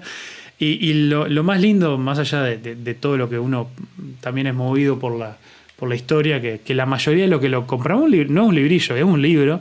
la mayoría lo, venimos leyendo en un día, porque al ser bien su historia atrapa y, te, te, colgás a leerlo. Eh, ¿Qué te iba a decir? Lo bueno es, eh, también relacionado a esto de las misiones transculturales y todo, es que la ganancia de este, de este libro eh, va para un ministerio que se llama Letra Paraguay, que Letra Paraguay, eh, entre muchas cosas, también se encargan también de la traducción. Es como una versión un poco más latina de Wycliffe y, están trabajando en la traducción del Nuevo Testamento de algunos dialectos de las tribus de ahí, de la selva paraguaya. Este, así que paso ese chivo. Y el otro es, muchachos, muchachas, eh, los, 23 que andan ahí en la vuelta, ya se suscribieron al canal. ya le dieron like. eh, like y, suscribirse. Eh, escúchame, a ver, va un desafío que no sé si alguno me va a dar corte, pero eh, si están acá, si vienen aguantando esta hora y 13 minutos, o bueno, cuando sea que se hayan enganchado, es porque más o menos le está sirviendo de algo la charla, le está gustando. Eh, ¿Se animan a encajarle una compartida ahí en alguna red, en algún WhatsApp o algo? Este, así más gente puede aprovechar esto. Pero, pero bueno, pasando de ese chivo, eh, me, voy a otro tema, pero relacionado, muy relacionado a esto de Berea que vos me contabas y todo lo demás. Que, tiene que ver, que, acá tiro, tiro mi opinión eh, y vos o complementado o decime que, no estás de acuerdo este, y no pasa nada. Y acá a poco, todavía no, pero me quiero empezar a meter en, estas preguntas un poco más, más candentes o más este, controversiales. Lo primero, el, tema de la preparación teológica, vos tocaste hoy de que la gente en otros países, no, incluso Brasil, ¿no? Nuestro, nuestros vecinos, no pueden entender cómo hay líderes, cómo hay pastores sin preparación, por lo menos mega básica. Em, y, qué te iba a decir? Este, y, bueno, también con el tema de, las misiones, vos comentabas que al principio decías vos que me preparen a, irme con los no alcanzados. Que el tema de teología, yo ya leí la Biblia, ya, este, ya, ya completé los cursos Emmaús, este, no, no, que, no me, que no me rompan. Eh, otra, de, otra de las cosas que también escuchaba gente con mucha experiencia en el campo misionero y todo es que, primero lo que vos dijiste, ¿no? Razones número uno por la cual se tuvieron que volver eh, es por, por problemas interpersonales este, y, cosas así, pero la, pero la otra es como muchos de los problemas no lo aguantan y la gente que sabe dice es por una mala formación, por una mala base teológica. Y eso pasa en la, vida, no solamente en el ministerio, pero cuando viene la tormenta eh, y importa si, si, vos tenés claro eh, cómo, la, soberanía de Dios. Eh, importa si, si, vos sabés de, dónde agarrarte, de, qué paredes agarrarte cuando, cuando la cosa se, complica. y, entonces, y ahí se, ven los pingos. O sea, y este, este, misionero amigo mío que está allá en Jordania, que en realidad en este momento está volando hacia Uruguay. Eh, tienen ahí que, venirse, llegan, llegan mañana. Eh, otra cosa que, que, él me decía relacionado con, esto eh, era, era, este tema de que, como es, bueno, ahí se, me, me, puse medio en blanco ahí, se me, se me pasó que fue lo que me dijo, ya, ya me voy a acordar. Bueno, pero la cuestión es, eh, es esto de que, de que estudiar teología importa y no solamente se va a ser pastor, obviamente, o misionero, este, pero realmente eh, importa en la, en la vida esto. Y relacionado con este tema de, que, ustedes desafían a la, a la gente eh, a, tomarse este año y no hacer el, el Berea, porque Berea, por lo menos con el nombre, no sé qué tan diferenciado está, pero ya hace muchos años que funciona también en formato una o dos veces a la semana, mm. acá en Montevideo y todo lo demás, ¿no? Pero ustedes tienen este formato de, internado allá en el, campamento. Y me acuerdo cuando yo fui al, seminario, una, de las cosas que me sorprendió es que, este, aparte de ser el desubicado ahí, el latino que, había caído y que hablaba poco inglés cuando, cuando llegué, eh, es que yo era prácticamente el único que iba con esta perspectiva de ir a un seminario por un interés ministerial en el futuro. La mayoría eran gurises, bueno, de mi edad, porque yo justo fui al salir del liceo, ¿no? Pero eran gurises que habían terminado el liceo y estaban repartiendo casi la mitad, por no decir que más que la mitad, eran gurises de. Todavía no, tenía muy claro qué carrera hacer o para dónde arrancar. Y, y mis padres y mi iglesia me rompieron los cocos para que me venga acá y acá me vine. Eh, y los otros capaz que sabían lo que querían hacer, eh, pero, pero tenían como esta idea, esta perspectiva de decir, bueno, es importante que me tome un año, ¿qué me va a hacer en, eh, la perspectiva de la vida? Tomarme un año eh, para mm. ir profundizar en la palabra de Dios, eso, afirmar mi, mi, fundamento y después sí, seguir con la carrera, con lo que sea. Y eso tuvo un aspecto positivo y uno un poco negativo. Lo, arrancando con, lo negativo, es que la verdad que muchos estaban para la re joda este, y, no, lo, no, lo aprovechaban demasiado. ¿no? E, es una experiencia similar a la que sé que muchos uruguayos han tenido cuando, por ejemplo, han ido al barco Logos. Eh, en, todas sus versiones de barcos. Eh, de que vos caes ahí, tipo, también, tuviste tres años convenciendo a, a, los líderes de tu iglesia que te apoyaran para ir, tuviste no sé cuántos esfuerzos más para ver si conseguías un peso para poder llegar y todo lo demás. Eh, y llegas ahí y te encontrás con un montón de europeos y todo, que no todos, pero hay un montón que están para la re joda. Eh, e-, eso fue lo negativo que me, que me chocó un poco. Eh, pero lo positivo es en esta gente que, que, no fue con, quizá con esas intenciones, es lo que Dios hace en el correr de ese año. E-, eso fue, fue tremendo eh, cómo, en esa decisión que muchos quizás tomaban por, eh, en modo automático o influenciado por, por, sus padres o por su indecisión en la vida, Dios tomaba ese tiempo de estar ahí, ese año, que, en el momento tenés 18 años y, decís, vos, estoy perdiendo la vida acá, si, si, no es lo que vos realmente querés hacer, ¿no? Pero después, eh, si mirás tu vida, no es nada. Y realmente las cosas que Dios puede hacer en ese, año en cuanto a tus decisiones, en cuanto a, eso, a los fundamentos que vos vas a agarrar para seguir hacia adelante, e, es, impresionante. Así que no tenemos ni cerca esa cultura acá, pero qué bueno sería, que acá en lo que me había notado era eh, ayudar a, crear una cultura de teología o, cualquier otro nombre que le quieras dar. Eh, de decir, bueno, no importa si vos querés ser misionero, pastor o lo que sea tomate un año, tomate un año para, estudiar. y, algunos sé que lo han hecho, por ejemplo, algunos que se dan una palabra de vida o algo, y después estando ahí capaz que deciden, che, vamos a seguir por, un segundo, tercero, cuarto año, este, justamente porque es, muy grande lo que Dios puede hacer en ese tiempo. Eh, dudo que en esto estés muy en desacuerdo conmigo, pero no sé si, si querés complementar con algo ahí. me, voy a poner candente y polémico. me encanta. Primera frase polémica que te, que te tiro, así como para partir. Los institutos bíblicos, y acá parece que me estoy echando tierra encima, quizás no tendrían que existir si la iglesia hiciera el trabajo que tiene que hacer. Bueno, ahí, bueno, no sé. Esto lo hemos conversado con varios amigos. Según como uno lo entienda, yo puedo ser que el Instituto Bíblico es una unión de fuerzas para hacer un ministerio de la iglesia. Yo, primera cosa que tengo acá claro, el instituto nuestro es parte de la iglesia en Mercedes y de, las, y de varias iglesias uruguayas. No es algo independiente.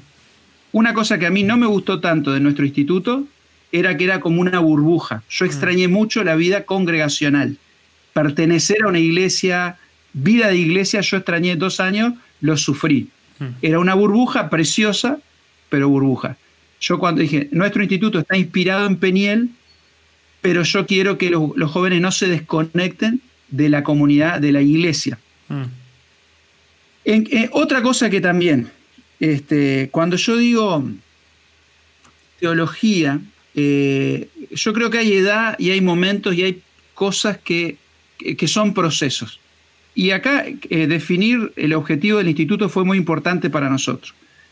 A mí me dicen, ¿para quién es el instituto? El instituto está pensado para un gurí que terminó el liceo aproximadamente, no es rígido, hemos tenido un chico que no sabía mucho leer, pero lo tenemos igual, porque es un discipulado, no es un seminario.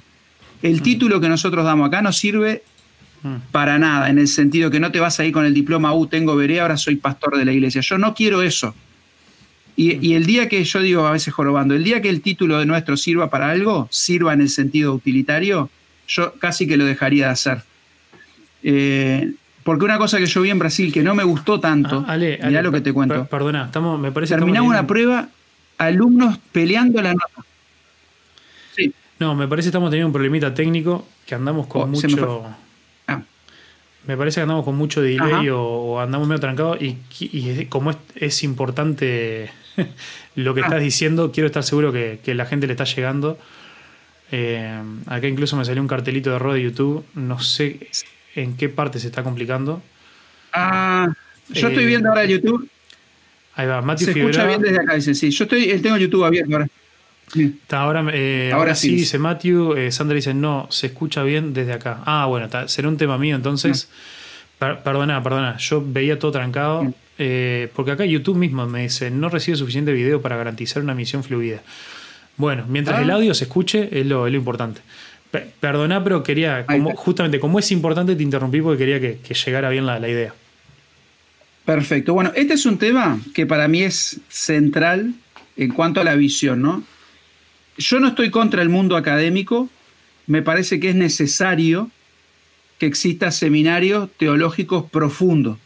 O sea, me, parece que, que, a veces la iglesia local no puede, este, la mayoría de las iglesias nuestras que son chiquitas, que tienen pocos obreros, dedicarse a preparar hermanos a un nivel muy alto. Entonces, no digo que eso esté mal. Lo que yo digo es que eh, lo que nosotros queríamos era ofrecer a los chiquilines un año para estudiar la Biblia. Entonces, eh, cuando decimos teología, eh, esto lo hablé con Anderson incluso cuando vino acá, de no meter demasiadas materias de logía, justamente, neumatología, soteriología, cristología. Nosotros este año acá en Berea estudiamos la Biblia. Mm.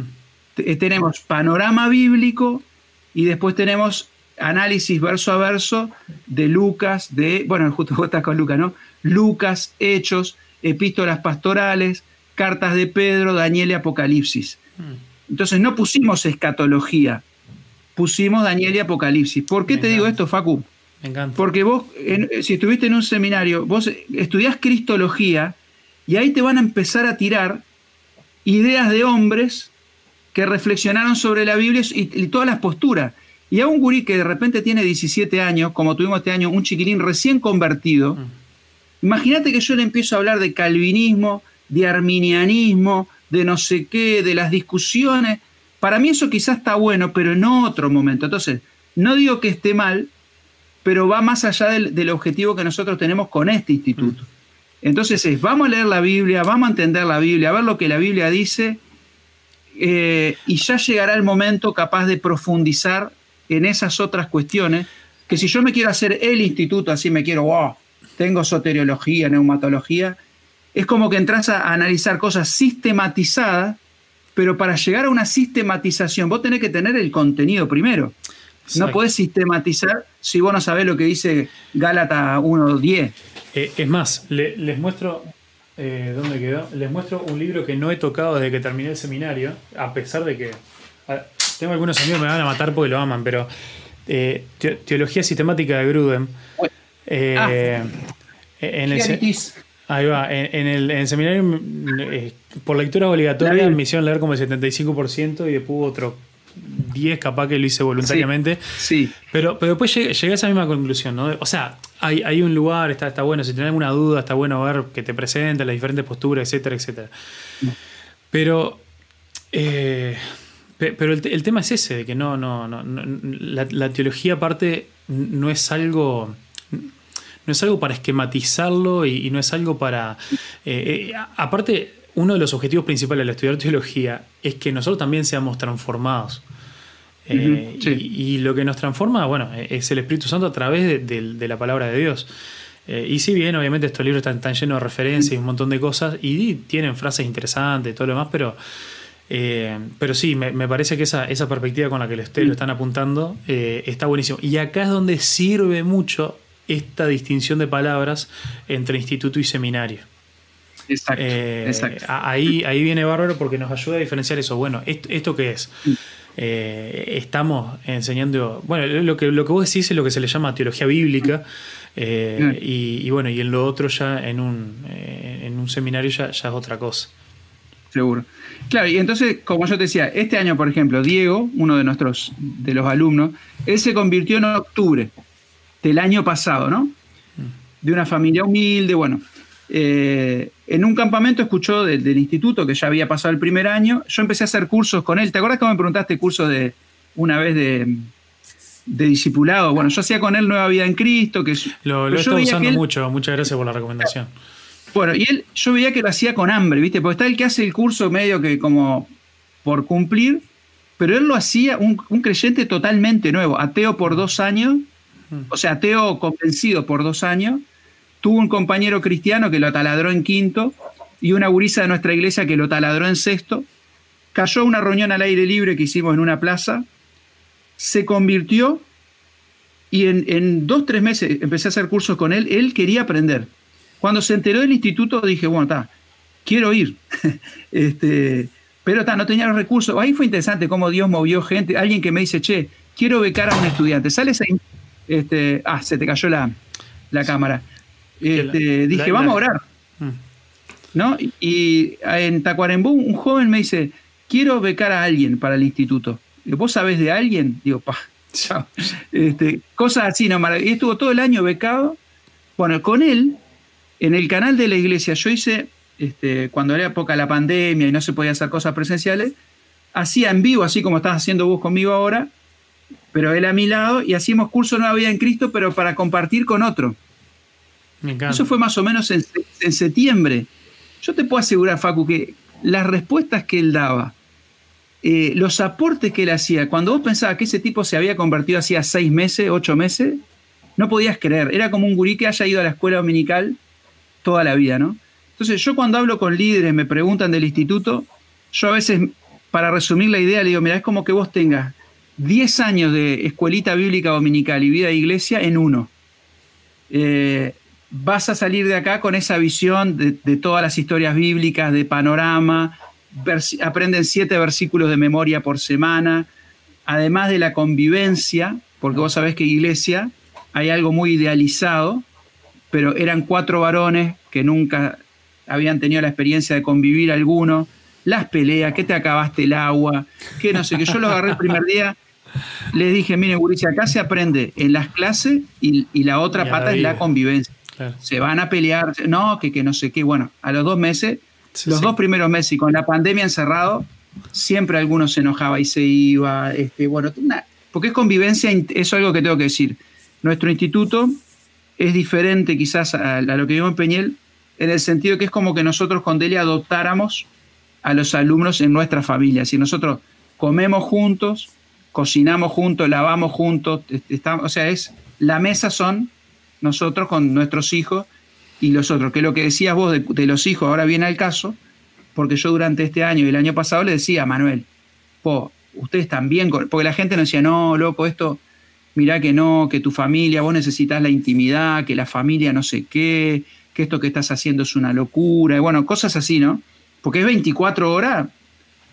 Y yo lo hablaba con los hijos, ¿viste? Lo hablamos con y realmente lo sentimos así como Manuel, como que tuviera hermanos mayores, algunos de ellos que le enseñaban a jugar al fútbol mejor que yo, y jugaban al ping-pong y convivían. Entonces, los hijos lo disfrutan también, como tener más hermanos. Por supuesto que hay momentos que es cansador, pero como te decía, el objetivo no es tanto la formación teológica abstracta, sino es tener un conocimiento general de la Biblia, la vida práctica y el servicio, porque nosotros de tarde, eso sí lo copiamos de Peñel tal cual, tenemos ese tiempo tarea donde pintás una pared, levantás un bloque, cortás pasto, rastrillas hojas, que mm. eso yo también lo, discutí bastante con, con, Anderson, que era el otro profesor, porque allá en Peñel los profesores no trabajaban. O sea, no trabajaban, en, no quieres, sonó mal eso. No, no, trabajaban, pero no, no, compartían. No los trabajos físicos. Claro, no, no rastrillaban al lado del alumno. Claro. Y yo al principio fue como una, como una tensión metodológica. Y yo le digo, mira, porque acá en Uruguay, vos también que conocés a, a mi padre y a Ale, vos sabés que acá los líderes, los pastores de acá, son pastores de púlpito y pala, ¿no? o sea, no es este, eso del pastor como allá o el profesor allá en el escritorio. No, no, rinde, no rinde. Enrique va, que yo qué sé. Todo nosotros nos formamos un poco con esa cabeza. No digo que sea lo correcto, pero es lo que tenemos en, el ADN, ¿no? Entonces, para mí siempre fue la sala de aula, el, salón de clase y segundo tiempo es en el trabajo. ¿Por qué te digo esto? Acá, acá mira, Luis Pampillón, él, él es eh, él es misionero de, enviado por, por, la iglesia donde estamos nosotros, lo enviaron antes de que llegáramos nosotros. Eh, y él está, está, en Paraguay también, ahí eh, preparándose y tomando contacto también con alguna de las tribus. Y, ah, escuchando, escuchando, lo que vos decís, dice, en resumen, hacen discípulos. este, muy buena propuesta. claro, está bueno. Nosotros lo, lo, explicamos así, ¿no? Es un año de discipulado. Nosotros tenemos tiempo de consejería personal con los gurises una vez por semana, vienen acá. Ellos, este año le decían el psicólogo, nombre que le pusieron ellos, ¿no? Decían, uh, ahora tengo psicólogo. Pero no, la, idea era un tiempo este, con cada uno de forma individual para ver cómo estaban los sentimientos, ¿viste? Orar por ellos. Me gusta. Hay, dos tipos de personas. La persona que, usa la palabra mentoreo y la persona que odia la palabra. ¿Vos en cuál estás? Sí. Sí, yo, le llamo consejería por, por, pero sería eso, si no un tiempo de mentorio. Ellos, ellos le ponían psicólogo por como que venían, se sentaban en el sillón del living y era una situación media. Este, ¿Cómo te sentís? Claro, la, palabra que todavía me, hace eh, me hace querer arañar las paredes es coaching. Pero. Ah. Viste que te. Ah, pero. Muy autoayuda, ¿no? Muy autoayuda. Sí, sí, sí. sí. Este, Está buenísimo, está buenísimo. Este, eso, hacer, dice, sigue diciendo Luis, ¿no? Hacer discípulos es compartir vida. Sí, este, exactamente, sí. Y, ahora yo te digo, uno de los más este, cercanos este, hermanos con los cuales comparto son hermanos que hemos generado lazo este, haciendo un hormigón, poniendo una pared. Como que ese ambiente de trabajo de donde vos te puedes apretar un dedo y de repente se te escapa un grito, viste, que vos decís, pa, y este es el pastor, ¿no? Este, este, y, como que ves otro aspecto que solo frente al, salón de clase no lo lográs compartir. Que es una de las cosas que yo sentí en Peniel, que no, no es crítica, lo hablé hasta con ellos, le digo, mira, yo podría haber estado los dos años peleado con mi esposa y nadie me golpeó la puerta y me decía, ¿cómo estás? Eh, había sido un acompañamiento, pero como que para mí faltaba más eso, ¿no? Demasiada separación entre los, lo que eran profesores y alumnos. Eso también pasa porque son muchos profesores. ¿Ya, está mejor con Delia entonces ahora? ¿Cómo? Ah, sí, estamos mejor. Este, pero vos sabés que una cosa que tienen los equipos de trabajo es que cuando hay muchos, también es difícil porque cada uno es diferente y a veces se producen, parece ridículo decirlo, pero se producen tipo celo. Eh, este profesor que es más. Ponele, Anderson me lo decía así: mira, Alejandro, ¿sabes lo que pasa? Si un profesor va y trabaja y otro no puede porque tiene que estudiar o no sé qué, ya es como que los alumnos empiezan a ver, uh, este es el que labura, este es el macanudo, este es el no sé qué, el otro está solo para. ¿Me entendés? Entonces ellos como que se cuidan de que todos más o menos hagan lo mismo para no generar como rivalidades o comparaciones. Es como muy enyesado, pero yo entiendo por qué lo hacen. No digo que esté mal. Por lo general, cuando hay reglas en un lugar que, no entendemos, porque es porque algo pasó. Exacto. eso me pasó que alguien tuvo que venir y poner esa regla. Eso me lo dijo, bueno, Percio, que este hombre que yo te digo, que para mí es, tengo una amistad con él, todos los días nos escribimos, por la traducción y por consejo y todo. Cuando yo me vine, este, primera cosa que él hizo, me dice, toma, apareció en la puerta de casa después que yo le dije que no me iba a quedar nuevas tribus, que me iba a ir a Uruguay, ta, ta, ta, que yo dije, ta, me va a odiar. Él me dice, mira Alejandro, acá te traigo mi disco duro. Este, acá están todas las apostilas, que son todos los, cursos que yo escribí, todos los materiales, todos los sermones, todo, todo, todo. Acá está todo. Si algo te sirve, agárralo. Eso me pareció fantástico. Yo estoy usando ahora el hogar cristiano, un curso de hogar cristiano que consejo de él. Este, y, así, ¿viste? usalo. Eh, y bueno, y además consejo, ¿no? Y otra cosa que él me dijo, porque Peñel es como decís vos, tiene un libro así, me dice, mira Alejandro, las reglas excesivas para el responsable, eh, él me dice así, para el que es rebelde son inútiles y para el responsable son innecesarias. Entonces, no pongas muchas reglas de entrada. Es más bien sentido común. Y cada año vos vas viendo. Se van agregando. claro, porque si no, claro, pero ¿viste? nosotros tratamos de arrancar, arrancar de cero, porque si no te encontrás prohibido tirar bomba brasilera a las 3 de la mañana. Vos, lees eso, 80.000 reglas, y pero ¿quién va a hacer? Claro, alguien lo hizo, como decís vos.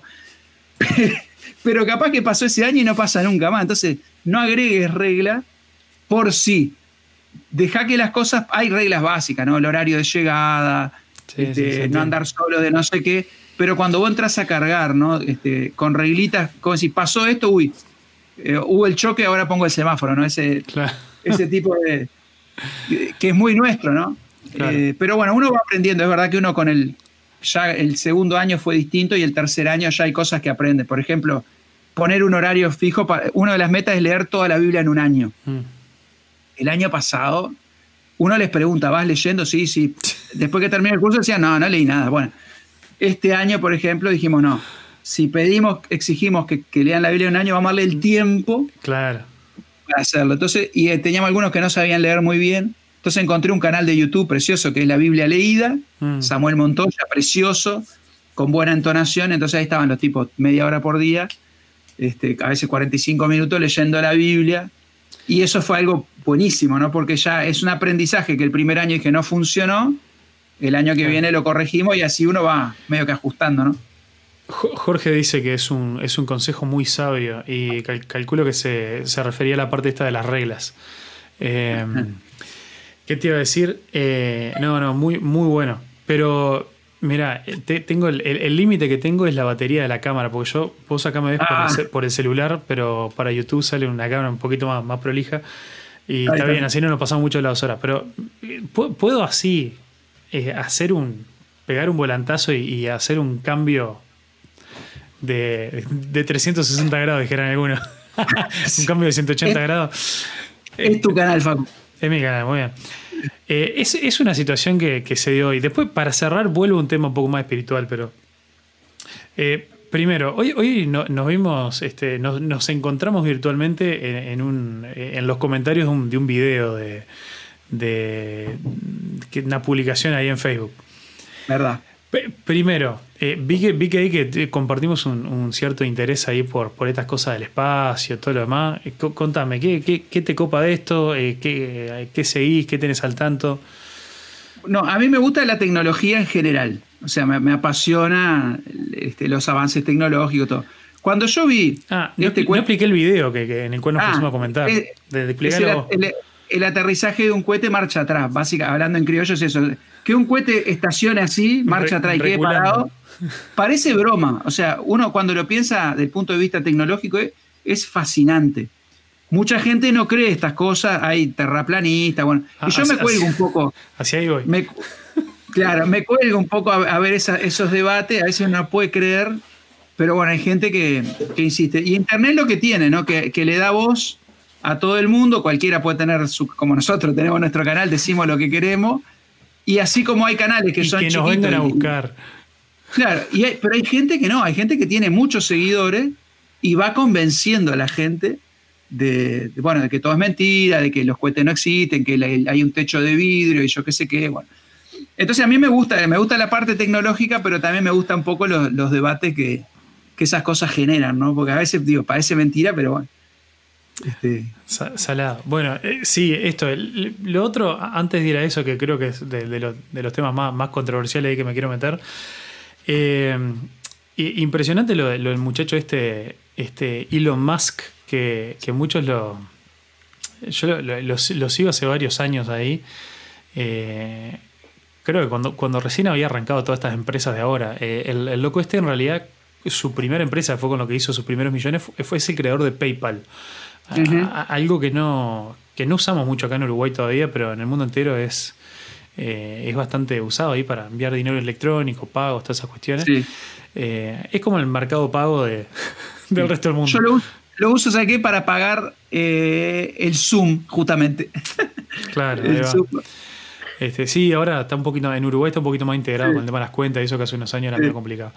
Bueno, la cuestión con eso hizo un montón de guita y, el tipo, y casi que todo lo que hizo cuando la vendió a PayPal, este, la puso en arrancar estas empresas, ¿no? Este, Tesla, que es para los autos eléctricos, SpaceX, que es para llegar a Marte, bueno, mucho más, ¿no? pero su objetivo dentro de su vida es, morirse en Marte, dice él. Este, y, tiene, pero tiene otras cosas que es genial. Vos, vos contame a ver si ya conocías o no. Eh, tiene una que se llama eh, The Boring Company, que, es literalmente la, compañía o la empresa aburrida, es literalmente el, nombre, este, que, que, su misión, y le puso este nombre porque el tipo estaba un día trancado en un embotellamiento de tránsito. Este, dijo, yo no puedo creer que en pleno siglo XXI eh, eh, tengamos tantos autos y estamos acá trancados. Entonces el tipo se le ocurrió arrancar una empresa que lo que se va a dedicar es a cavar túneles y empezar a hacer carretera por abajo de la tierra, este, que por todo un montón de cosas los autos van a poder andar mucho más rápido, este, etcétera, etcétera, y para desembotellar un poco la superficie. Entonces dijo, es una empresa que se va a dedicar a hacer túneles. Entonces como ese es un concepto tremendamente aburrido, le puso este, la empresa aburrida. Ese es el nombre oficial. este, y después tiene, tiene, otra, tiene otras más. Bueno, esto con esto de lo eléctrico, este, también tiene, que acompaña el tema de los autos, eh, tiene una que. Eh, ¿Viste esto que tampoco se usa mucho en Uruguay? Pero el tema de las tejas que, que, se usan en, mucha parte de charla. Eh, sí. sí, sí, El loco inventó unas, va, inventó, puso una empresa que, lo desarrolló, que literalmente en las, las tejas mismos son paneles solares. Sí. ¿Cómo no se le ocurrió bien antes, a alguien, no? ese tipo de cosas. entonces, una de las cosas más graciosas y los memes que hay todo esto es que al tipo lo, comparan con. Este, dicen que es el Tony Stark de la vida real. Sí, es este, parecido. El, Iron Man. Entonces, y, eso, es un tipo muy. Eh, bastante mediático y todo. Este, una vez. Le, hicieron, le hicieron un juicio, casi le pusieron una multa de millones de dólares por un tweet que el loco hizo este, que no sé qué cosa dijo de la empresa, que viste esta cosa que este tipo de gente dice una palabra en Twitter y hace que el valor del stock de la empresa cambie. Entonces armó un lío bárbaro. muy, muy, muy interesante. Este, entonces, la, el, tema con esto, bueno, eso, ¿conocías un poco más de este loco o era más o menos eso de ver los cohetes que, iban y venían? Sí, sí, no, no, eh, había escuchado incluso este que quiere conectar el, el cerebro con máquina y cosas. Es verdad. Que, ya lo, hizo las primeras pruebas con un chancho. Exacto, es como un tipo que me parece que está un paso adelante del resto de muchas cosas. ¿no? Meterá la pata como todos, pero. Bueno, sin duda. por, lo general, esa, por lo general, esa gente la pifia mal en la vida personal. Este, y, va por ahí el hombre. No, no, no, me voy a poner a comentar la vida personal del loco que, ya le he chusmeado, pero, pero está en el horno el pobre. Haya él, como decía, ¿no? Haya, él. Este, bueno, la cuestión es que vimos, vimos este video de, están en este prototipo, viste que que alguien había comentado de. Bueno, yo creo que te puse que hay, unos que, son ahora lo que, lo que, con lo que están haciendo guita, que para llevar satélites. El tipo también está arrancando su propia empresa de internet porque está tirando cientos de satélites que van a dar vuelta ahí alrededor del mundo y que vos con un, con un platillo de estos de tipo de DirecTV te puedes conectar mucho más rápido que la fibra óptica de cualquier parte del mundo. Entonces la idea es solucionarle incluso a que le llegue señal a la gente en el medio del África que, no, que no tiene ni, ni, ADSL normal, de golpe van a tener internet más rápido que, la, que la fibra óptica, ponele. Este, no, importa dónde estés. Bueno, la, cuestión, y en, ese cohete que tiene ahora, que incluso ya, ya han llevado eh, astronautas hace poco, eh, llevaron los primeros humanos a la estación internacional y todo lo demás. Este, lo, interesante es que ese ya hace un par de años o un año y pico, que eso, que, que sube y baja sin problemas. Hay uno que lo llegaron a reusar creo que 7, 8 veces. Y, lo revolucionario de todo esto es cómo reduce los gastos, ¿no? Y ahora este que vimos es uno nuevo que están, que están desarrollando, ahí están inventando. Eh, que ese es uno bastante más grande, que dicen que tiene, tiene el tamaño de un edificio de 12 pisos. Este, y bastante más ancho y todo, porque con ese que van a poder llevar gente a Marte, o sea, este, salir bastante más lejos. La, cuestión es que entre todo eso están haciendo las pruebas, hizo moco cuando, cuando aterrizó, que eso, de eso se trata el video que, vimos nosotros. Y ahí salió un comentario este, de, una, de una persona este, diciendo, e, eso, eso es tan falso este, como, que, como que Biden ganó las elecciones de Estados Unidos. Y me encanta porque el tipo tuvo la habilidad de mezclar dos, teorías conspirativas en una. Este, y, eh, y fue, fue precioso. Yo lo, conozco a esta persona y, bueno. Y, acá es donde. Por, un lado podemos charlar un poquito todo este tema de las teorías conspirativas, que, es muy interesante. Vos ya mencionaste un poco de cómo se surge todo esto. Creo que ha sido de, de los peores males que YouTube le ha hecho a la humanidad. Eh, esto que vos decís, ¿no? Este, darle, darle voz a quienes no deberían tenerla, eh, como yo seguramente, ¿no? Pero lo bueno es que a mí no, me sigue nadie, entonces no, no, no, le hago daño a poca gente. Eh, pero, pero sí, eso, y se habla mucho, ¿no? Esto de las redes sociales, de cómo todos nos vamos metiendo en nuestra burbuja, y, yo soy mucho de, justo en, en uno de los últimos videos confesaba de que vivo en una burbuja de que no, no sé absolutamente nada de lo que pasa en Uruguay, pero me obsesiona un poco conseguir las noticias de Estados Unidos. Este, Y que con la globalización con Estados Unidos es lo que decíamos hace unos años Argentina, ¿no? Todo lo que pasa en Argentina, dale, uno, dale unos meses y llega acá.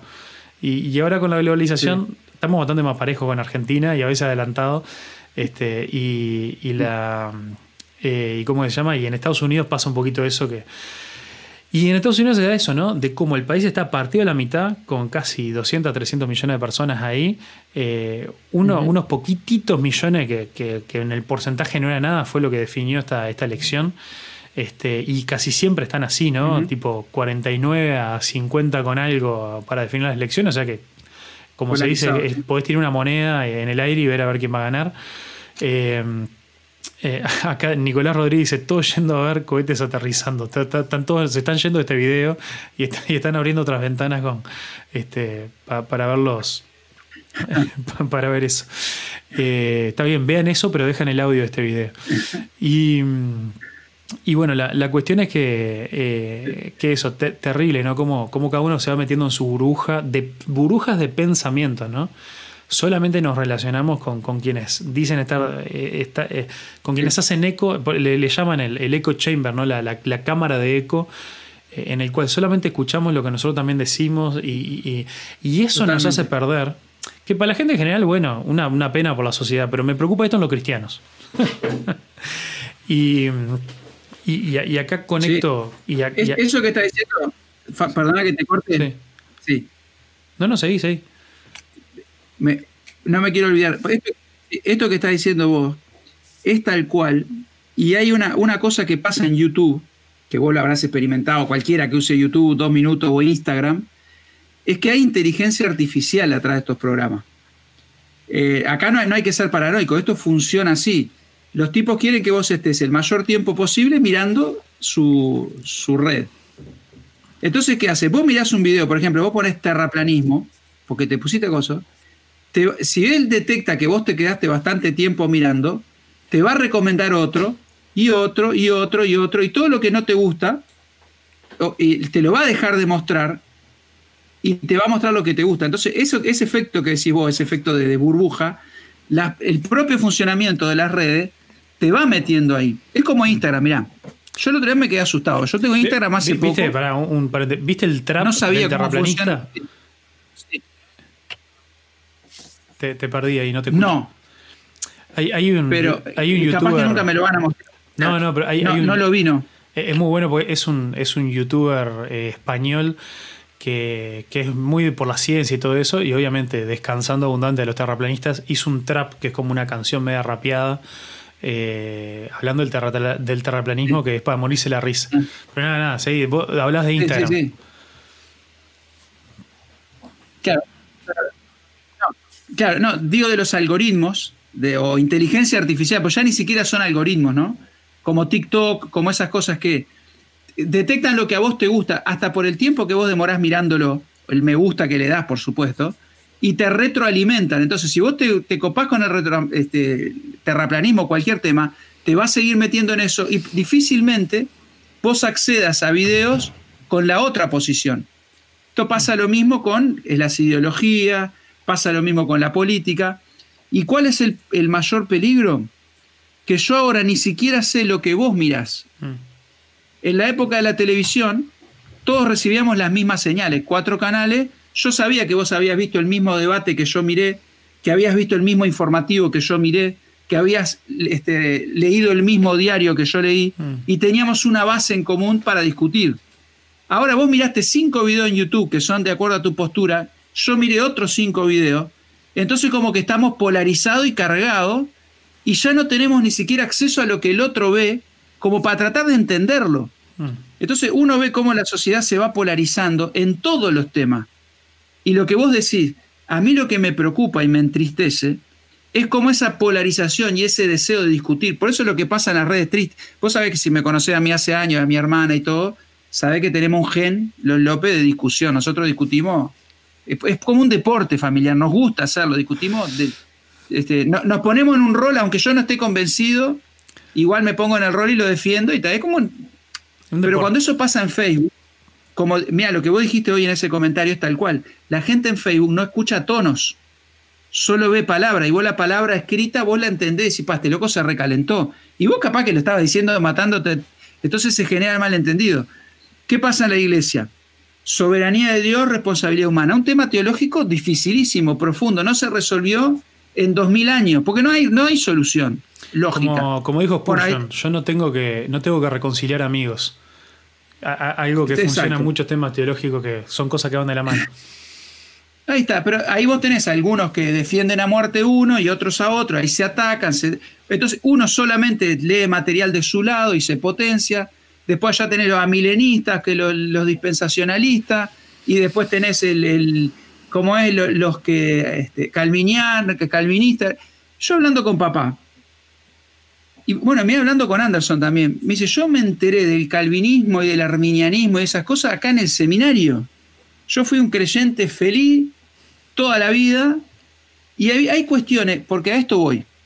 Hay gente que dice, no, que hay que estudiar en profundizar, pero tenemos que tener cuidado. Cuando nosotros nos plantan dudas y cuestionamientos que capaz que en la vida, leyendo la Biblia, a mí se me iba a ocurrir tener ese conflicto, porque es una cosa filosófica tan profunda, tan fina, que capaz que yo era en, la ingenuidad, digamos así, pero no, no simpleza o tontería, en lo que decís en lo práctico.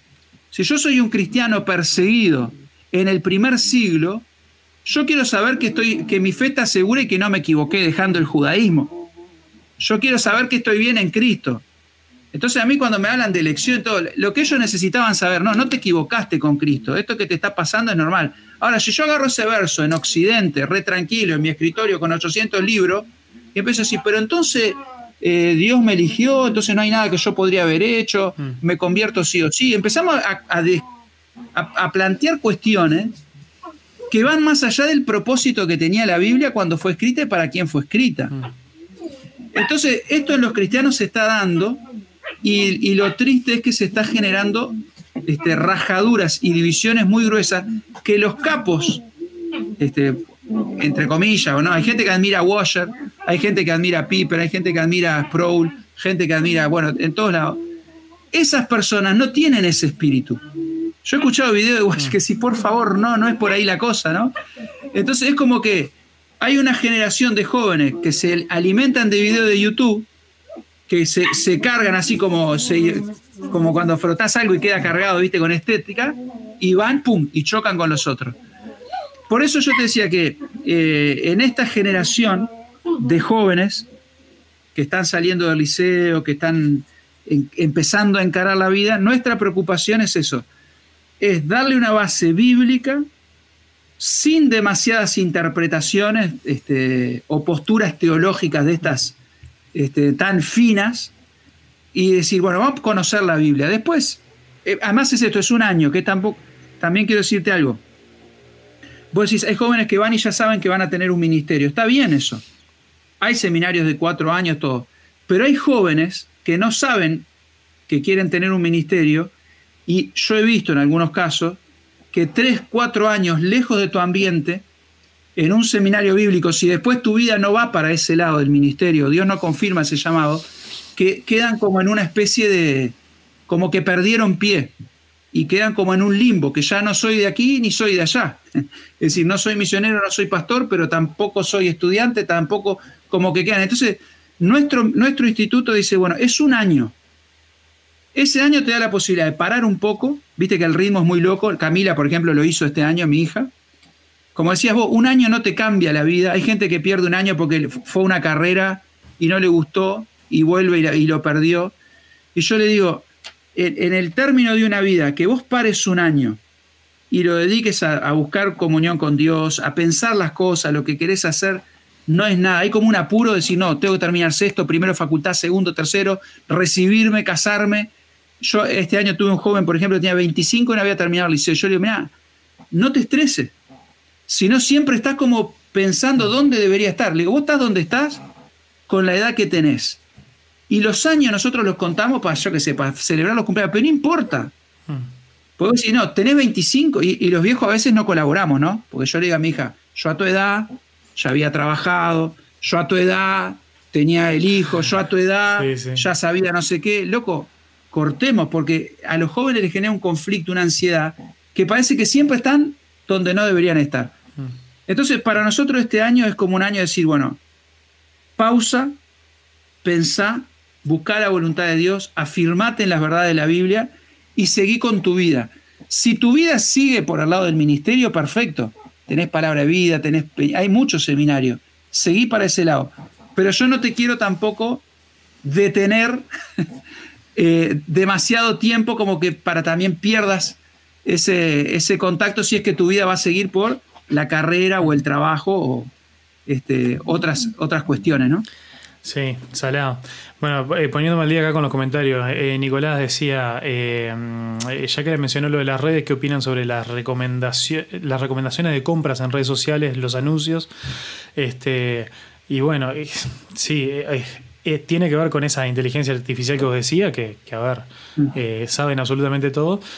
Todo. Pero, pero bueno, está, es, son, para mí son de esas cosas que, que hace tiempo, desde que tenés un Gmail, ya le, entregaste tu privacidad y es medio. Ya está.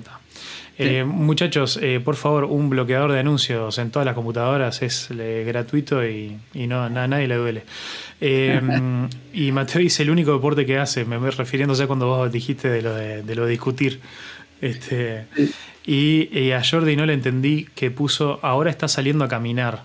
Yo camino, camino. Ah, no es el único deporte discutido. Ah, bien, bien, bien. Bueno, entonces, volviendo a esto de, las teorías conspirativas, tengo ahí eh, dos temas. Primero, esto que decíamos, ¿no? Nos preocupa mucho en, los cristianos. Y aparte de lo que vos ya dijiste, que, es muy cierto, una de las razones por las cuales me, preocupa salado Primero es observar que los cristianos, de, nuevo, no, tengo mucha información empírica acá en Uruguay, pero en Estados Unidos este, sé eh, aparte, siempre las estadísticas que usan los predicadores acá a la vuelta son, son todas de Estados Unidos, ninguna de acá América Latina voy a hacer lo mismo. En Estados Unidos estoy seguro que la mayoría de los terraplanistas, todo este tipo de cosas, son, son todos de, la, por lo menos del ambiente, ¿no? No sé si te voy a decir este, Bueno, y Juan Vázquez dice, muy bueno gente, me tengo que ir, pero me suscribo, abrazo a los dos. Buenazo, Juan, vamos arriba. Eh, ¿Qué te iba a decir? Eh, bueno, igual después queda acá para que lo terminas de ver. Eh, y ya la, idea es ir redondeando dentro de poco. ¿Qué te iba a decir? Este, la, bueno, me, perdí. Ah, no, esto, del tema de, de que se da mucho, los cristianos son, tienden mucho a esto.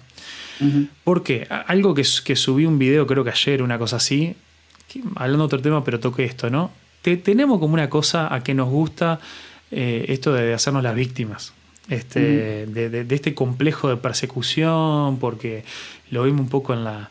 Eh, se ve un poco en la Biblia, un poco en la historia y, todo lo demás. Y, y, la realidad es que, por lo menos hoy, en el occidente, por lo menos, porque si bien obviamente hay otra realidad hoy en día, en 2020, en algunos países muy difícil. Hoy en día, si, si sos acá, Uruguay, Latinoamérica, Estados Unidos, lo que sea, eh, es un poroto, no, no, no, no te venga a hacer el, hacer no te pongan el rol de víctima, que, es un poco de lo que ahí va, no te vas a ser perseguido, que es un poco lo que hablaba en, este último video ahí que, que, era más como una, una especie de descarga ahí.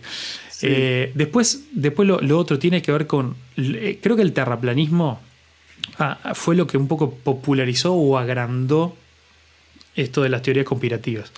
Y cuando tenés a alguien que entiende el terraplanismo, te, aseguro que podés sumarle 20 eh, teorías conspirativas más porque, porque va por ahí. Y, y, acá, y esto también te lo puedo relacionar con, con, con Berea, que no es por nada, pero esto se transformó en la publicidad de Berea más larga que jamás pero, pero, ¿sabes de dónde he, visto que, se agarran muchos cristianos para mezclar su fe con el terraplanismo? son muchas eh, descripciones que, la Biblia da eh, sobre cómo los judíos o las personas en ese momento entendían la cosmovisión, y la cosmovisión no mental, sino cosmovisión geográfica, llamémosle.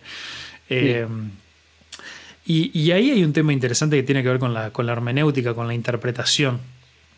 Eh, que, tiene, que, que, tiene que ver, bueno, algunos podrían hablar de, qué tan literal leemos la Biblia, de qué tanto no, lo que sea. Yo creo que de, todo lo que nos permita tenemos que ser lo más literales posible. Pero también me parece que, hablando de esto del terrorplanismo, ¿no? ¿Para qué? Cuando decimos que la palabra de Dios es inspirada, es inspirada por Dios y por lo tanto es la palabra de Dios, es verdad, etcétera, etcétera, etcétera. Este, y, acá, y acá es donde, donde capaz que muchos no están de acuerdo conmigo. Y yo creo que no es porque estemos en desacuerdo, sino porque tenemos miedo a, decir, a llegar hasta cierto punto. Eh, la Biblia misma, lo que dice la Biblia de sí mismo, eh, que, algunos incluso nos acusan de, usar este razonamientos circulares, pero vamos, vamos a dejar eso para otro día es que la Biblia es inspirada por Dios y es útil para que para enseñar, para redarguir, para instruir en justicia, para esto, aquello, lo otro, todo, ese montón de cosas que, tienen que ver con aprender un montón de cosas. Dice la Biblia que es, que es útil para que nosotros aprendamos este, cosmología y la formación de esto, aquello, lo otro. Eh, no. Eh, entonces, yo no tengo que tener un problema con, con decir, che, estos judíos que vivieron hace 2500 eh, años o lo que sea, está bien en los salmos o en lo que sea, los tipos describieron eh, el mundo que ellos conocían con, esa bóveda por arriba, con, un agua, con aguas que capaz que eran más de lo que había en los océanos, también por arriba de eso, con eh, una descripción muy literal de, lo que era el Hades y las profundidades y el Seol y todo lo demás. Y, podemos aprender muchas cosas de eso, pero no necesariamente nos tiene que complicar eso. No tenemos que pensar, bueno, esto sigue siendo inspirado por Dios y, hay mucho provecho que le podemos sacar a esto, pero no necesariamente esto está yendo en contra de, la ciencia o tenemos un conflicto ahí. Porque no, Dios, dentro de la inspiración que le estaba dando, no le estaba revelando a cómo fue que a él se le antojó este, crear el universo, las estrellas, este, las galaxias y todas esas historias. Pero hay mucha gente que, que encuentra un conflicto en eso y ahí se van para los dos lados, ¿no? Algunos hacen en eso una crisis de fe cuando, cuando piensan de que, se les puede complicar la, eh, parte de, unir fe y, ciencia. Y otros se tapan los, los, oídos a la ciencia y la la la la la la la la la y van y se hacen terraplanistas. Este, entonces, eso es un, es un tema salado y que, y que tiene su raíz, me parece, en este tema de que no le enseñamos a la gente cómo interpretarla, a cómo leer la Biblia a cómo leerla. No, me gusta, ni siquiera me gustan las dos, las dos este, extremos, esto de, de, literal o alegóricamente. Me gusta más la frase natural. Eh, eh, porque, porque hay cosas que, no las vamos a leer literales, pero sí tenemos que leerlas naturales. Y bueno, ¿qué significó esto? ¿O qué es lo que Dios estaba mostrando a través de este pasaje para esos autores? Y ver cómo avanzamos desde ahí para llegar hasta nuestro hoy en día, ¿no? Exactamente, me, hacía acordar cuando en Cantar dice tus, tus dientes son como una manada de ovejas y no sé qué, y uno dibujaba a la mujer y dice, esta es la, amada, ¿no? Y era una cosa horrible. Este, claro, dentro de, la, dentro de la literalidad está justamente eso, entender el, contexto que fue escrito y lo que quiso decir. A mí un autor que me, gusta mucho, lo recomiendo además por su humildad, es, lo que yo digo, la gente que sabe mucho no precisa impresionar, sabe y chao, ¿no? Este, se llama John Lennox, seguramente muchos lo conocen. Este, John Lennox. Apologeta muy, muy conocido. A mí me gusta porque es profesor de matemática, entonces ya tengo una. Además, profesor de Oxford. Y, o sea, no es un no es profesor de, cuarto de liceo del Liceo Campo, ¿no? O sea, es un, tipo que es. Yo tengo muchos amigos en el ambiente liceo que son ateos, ¿no? Y siempre sale este tema de la fe, de, la ciencia.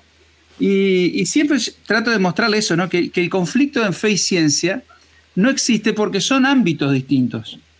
Y hay una imagen que él, este, que Lennox cuenta en uno de sus libros, creo que si puede la ciencia enterrada a Dios, que dice así, las preguntas que la ciencia responde no son las mismas preguntas que la religión o la filosofía o la metafísica responde. Él dice, si yo llego a mi casa y encuentro una torta, un pastel, ¿no? Arriba de la mesa, la ciencia me puede decir cuánto pesa, qué, qué ingredientes tiene, qué temperatura, todo. Pero la ciencia no me puede decir ¿por qué está ese pastel ahí?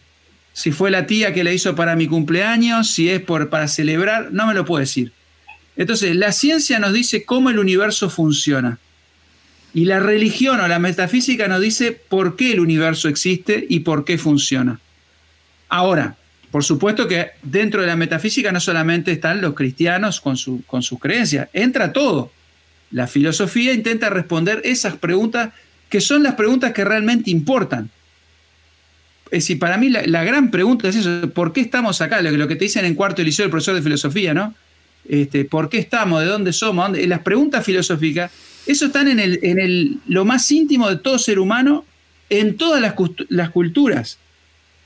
Entonces, cuando a mí me, me, me, trivializan esa cuestión como que fuera una estupidez preguntarse eso y lo último que importa es si el universo tiene un millón de años o diez millones, eso no importa, lo que importa es ¿Por qué existe un universo? ¿Por qué hay algo? ¿Por qué existimos nosotros?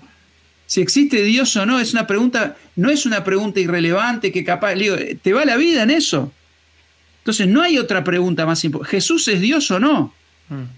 Y otra cosa que Lennox dice, que a mí me encanta y me quedó grabado, es, el cristianismo tiene valor si es verdad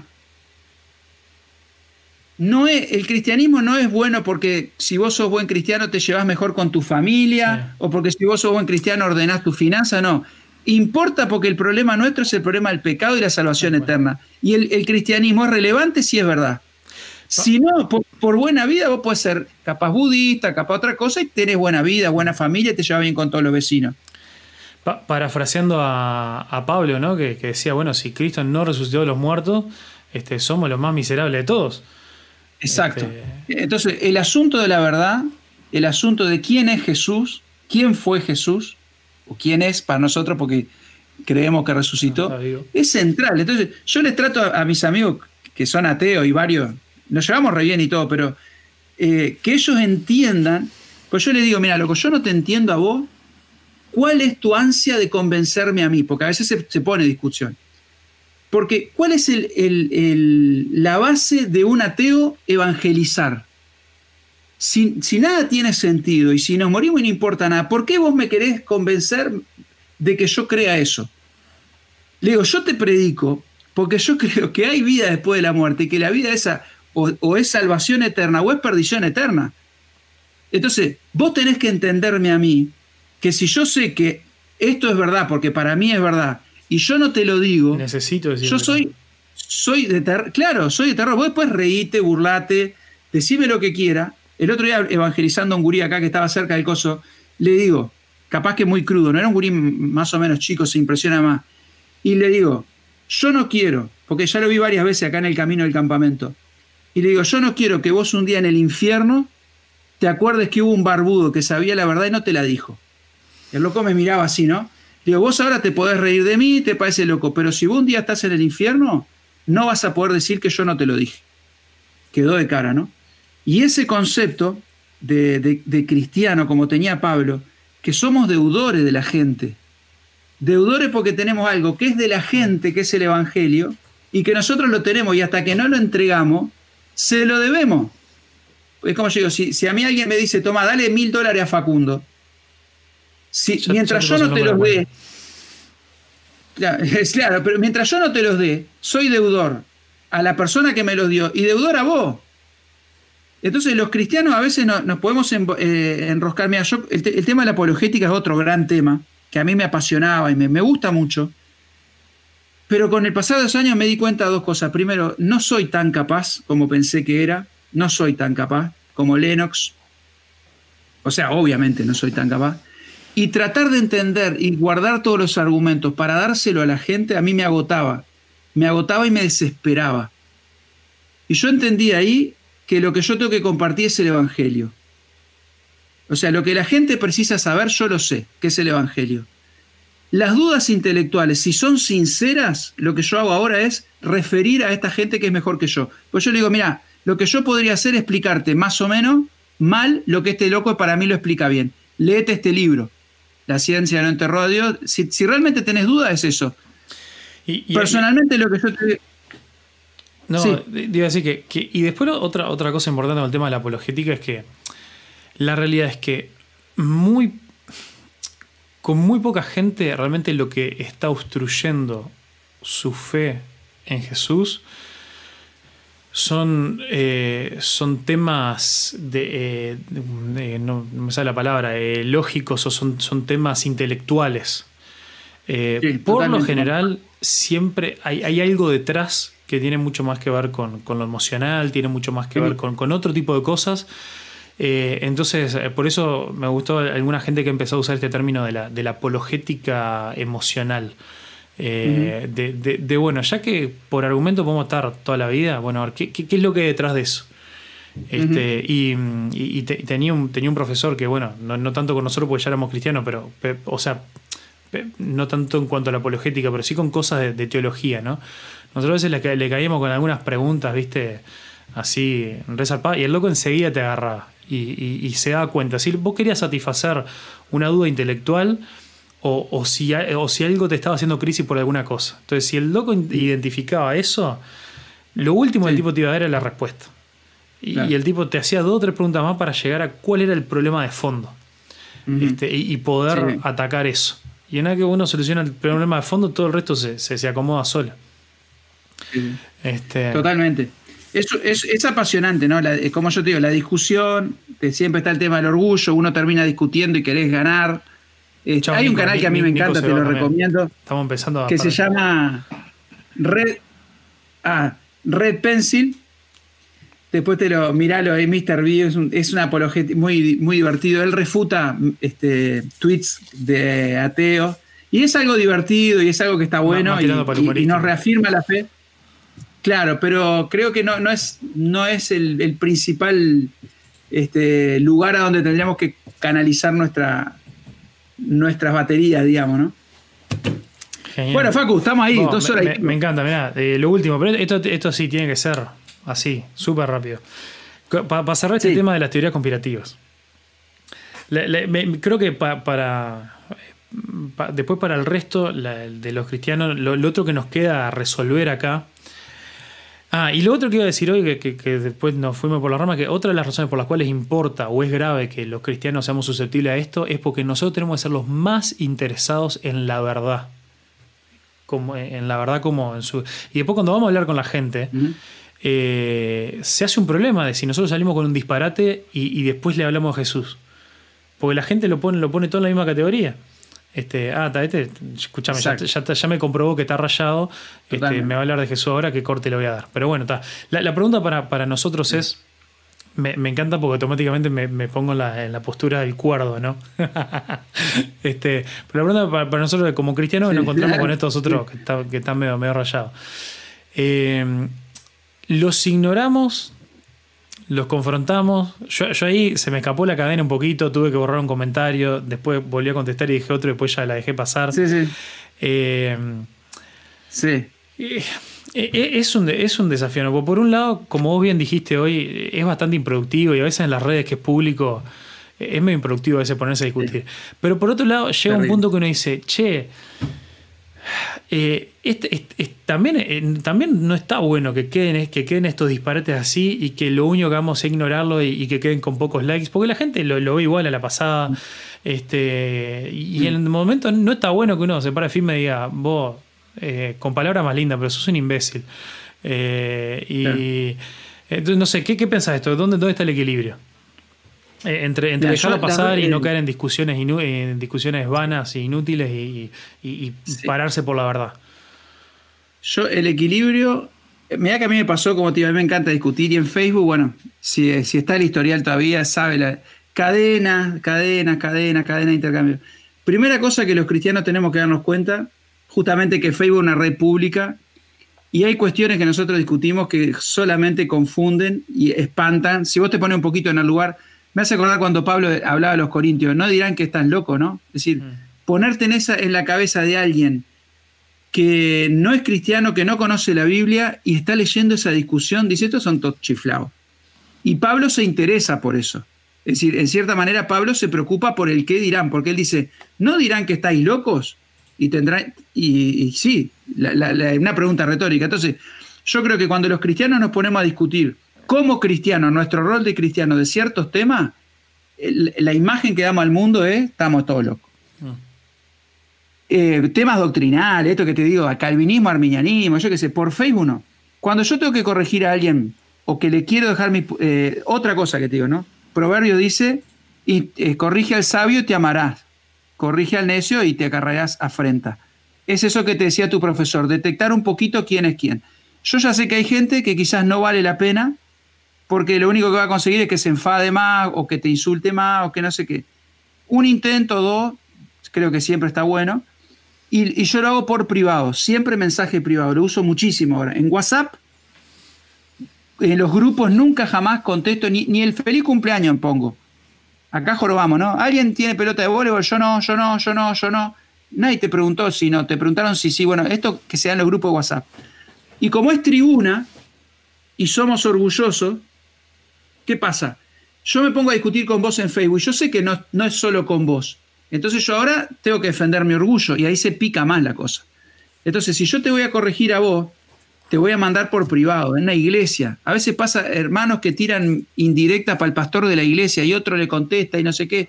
No, si vos te interesa el hermano, mandale un mensaje con amor por privado, si te interesa a él. Porque si no, lo único que vas a lograr es es, básicamente el principio de Jesús, ¿no? Pero llevado a las redes sociales. Andá vos y él estando a sola.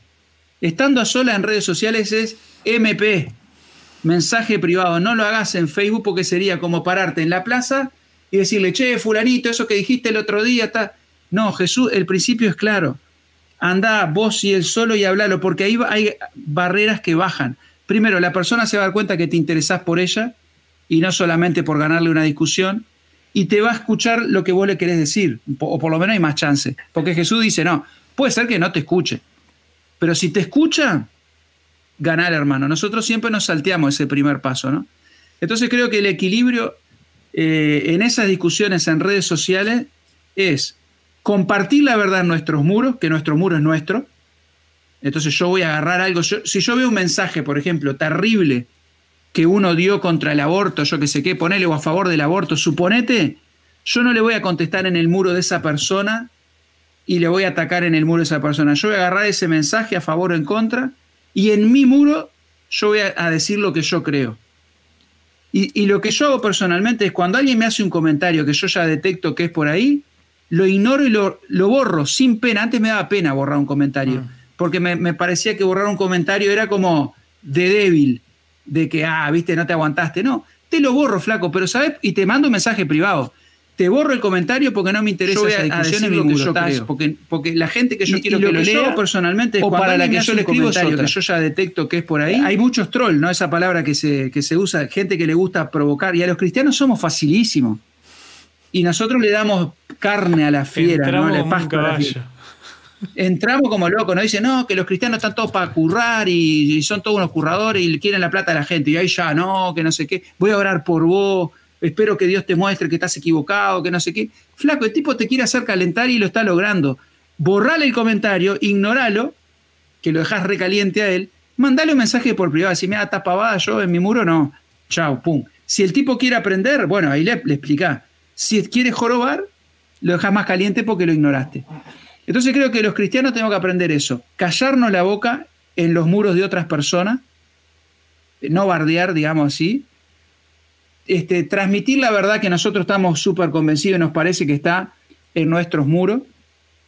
Yo, por ejemplo, sé que tengo, esto es muy personal y no digo que esté bien, porque yo sé que hay frases que dicen que cuando la luz no alumbra, entonces ganan las tinieblas. Yo eso lo sé. Pero a mí hay algo que me preocupa de la iglesia evangélica con estas causas. Esto sí es bien polémico, me vea. No sé lo que va a expresar la gente. Siempre, eh, eh, siempre estas cosas se dan sobre el final.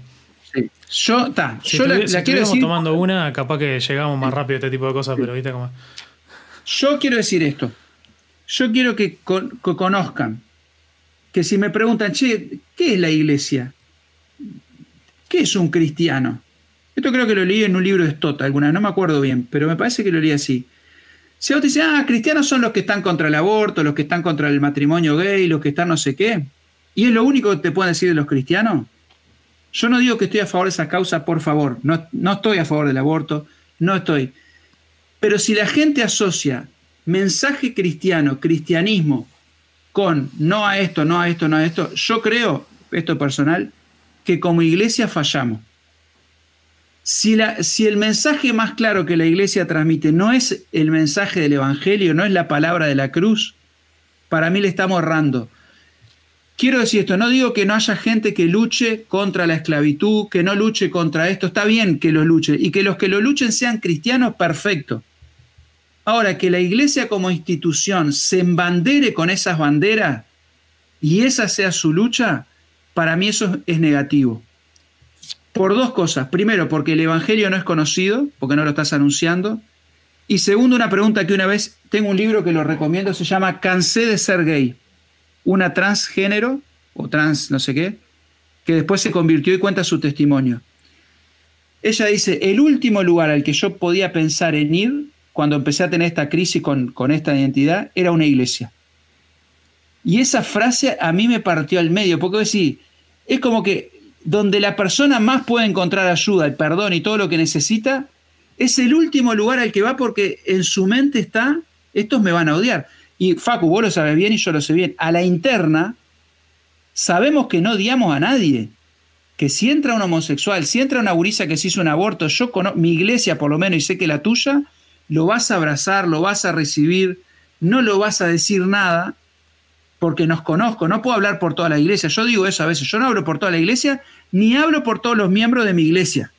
Porque capaz que hay uno que te ha muerto la cara y te mira y te dice, degenerado, andate de acá pero te hablo por mí, por muchos de mi iglesia. uno, de esos por iglesia tiene que haber, es como una cuota que hay. Pues. Tiene que haber. Pero eh, lo triste es que personas, mira, esto me pasó una vez, terminé de predicar en la iglesia, salí por la cuenta, vos creo que conocés el salón de Mercedes de, Plaza La Valleja, salí por el costado y fui a la puerta a saludar a la gente que iba a salir, ¿no? Después de predicar. Me encuentro con una señora fumando así con frío. Le digo, doña, ¿qué está haciendo acá? dice, no, soy la abuela de una chica ahí digo, pero ¿por qué no entra? No, ¿qué voy a entrar yo? Me dice. Yo, usted no sabe, ¿no? Viste que te tratan de usted, dice, yo hice esto y lo otro, lo otro. Y le digo, señora, usted tendría más derecho a estar ahí que muchos de nosotros. Entonces ahí le hablé cuando Jesús dice, de cierto digo que muchos publicanos, pecadores, van delante de vosotros al reino de los cielos, porque esa señora ya había entendido que, que necesitaba gracia y perdón. Mm. Mucha gente todavía no lo entiende. Ahora, lo triste es que cuando la gente detecta que necesita gracia y perdón, el último lugar que piensa en ir es a la iglesia evangélica o a la iglesia en general. Me, hiciste, me hiciste acordar a, hace poquito escuché una, eh, una, una, iglesia que estaba dando como testimonio de gente que, que, Dios había cambiado la vida de ellos en este año, ¿no? Y, uno de los que, de que se había bautizado recientemente contaba de que, de que él cuando llegó la, primera vez a la iglesia, ¿no? Una actividad, algo así, que, que él también estaba con eso, con la dependencia ahí del, del cigarro este, y pasó uno por ahí al lado, le preguntó, che, ¿tenés fuego? Este, y el loco Pablo me dice, no, no, pero dame un segundo. Y el loco salió corriendo a conseguirle fuego. y cuando. Y tal, le prendió fuego, no sé qué, después entraron. Y dice que el loco se quería morir cuando ese que había salido corriendo a conseguirle fuego eh, era el que estaba dirigiendo la alabanza. este, Y bueno, y, como obviamente, después este, Dios fue cambiando su vida, todo lo demás, y luego contó el testimonio de, cómo eso también fue algo que le partió la cabeza en sus preconcepciones de la iglesia para que el loco empezara a, realmente abrir sus oídos para escuchar la, palabra de Dios. Este, pero, bueno, a ver, ¿qué, qué me Ah, hubo, varias cosas ahí que, que, que las fui dejando pasar porque me, gustó, te vi copado y, ahora ya no me acuerdo, ya no, ya no meritan, pero me encantó este un, agradecimiento. Mira, ahora en el cierre hay 24 personas por acá que nos están haciendo el aguante. Este, muchas gracias por, por acompañarnos. les tiro de que la idea, más o menos, no sé si me va a salir, pero la idea es más o menos tener una de estas por semana este, con, con gente distinta. Eh, mi idea es que siempre sean, eh, no, no sé si pastores, pero líderes o lo que sea, cosa de poder charlar alguna de estos temas. Eh, es más, por la hora vamos a dejarla, pero, pero mm. quería hablar un montón de, liderazgo así en general, y, pero mm. capaz que se da para una, para una próxima vez que, nos juntemos, tenemos ahí algunos temas, porque bueno, justamente como yo estoy arrancando en este tema, bueno, por lo menos en, este rol así del pastorado, me, interesa mucho esto, ¿no? Absorber este, consejos sobre el tema del liderazgo, también cómo formar líderes y, ese tipo de cosas. Pero, pero bueno, queda, queda ahí este, picando para, para alguna próxima oportunidad. Eh, bueno, les, cuento algunos que capaz que vi ahora que se suscribieron algunos, capaz que no, tenían ni idea de qué otra cosa puedo ver acá. Estoy, aparte de este video uno semanal que me gustaría tener una charla así. También estoy subiendo algunos eh, videos más cortitos, algunos pequeños blogs donde muestro algunas cositas de los días, pero siempre la idea es tratar de, meter algún, algún pensamiento en el medio, algo que Dios me viene hablando, como para, para compartirlo así. Este, así que bueno, pueden revisar algunas de las cosas recientes que hay, pero, pero también este, eh, hay cosas ahí por, por venirse. Eh, Ale se mandó también tremenda publicidad para, para Berea, que, me imagino que para el año que viene se, perfila también para, seguir adelante. Este, ah, y también, también me enteré ahí por mi hermano que, ya con este año terminaron de finalizar todas las cuestiones de la plataforma online también para que, para que no, no se pueda ir hasta Mercedes allá a pasar un año. Eh, ¿Alguna otra cosa que quieras contar? Bueno, para los, dos capaz que, no conocen los canales de, del Ale, eh, en la descripción de este video ya está el link, está el link a los dos canales, al canal principal de este de Ale Guitarra, pero después también descubrí hace poco que tenés uno como profe de matemática, eh, sí. que, es impresionante, eso nos tenés que dar una clase de cómo arrancar un canal de YouTube, porque entré pensando que era algo nuevo y ya tenía como 1500 suscriptores. Este, sí. No, el, el canal de matemática fue exactamente igual al de guitarra, fue hay gente que no le puedo ayudar. A mí me gusta ayudar, ayudar gratis además, porque entiendo, viste, eso, que hay gente que no puede pagar un profesor y cosas así. Y, muchas veces me pasaba en la iglesia que venían jóvenes y le contestaba. Entonces fue más o menos así. Tenés una duda, mandámela, te la grabo en video, mirala cuando puedas. Porque el tema del tiempo es lo que nos pasa, que, a veces no tenemos tiempo para juntarnos con alguien. Y una cosa que yo he aprendido es que lo que le sirve a uno, esto lo aprendí en matemática y en, en todo, le sirve a muchos. Mm. Yo a veces le digo a mi alumno de matemática, cuando vos tengas una duda, te dé vergüenza, pregúntalo, porque seguramente sea la duda de 20 más que no se animan. Entonces, cuando nosotros hacemos algo para uno, seguramente eso, si fue útil para ese, va a ser útil para todo, ¿no?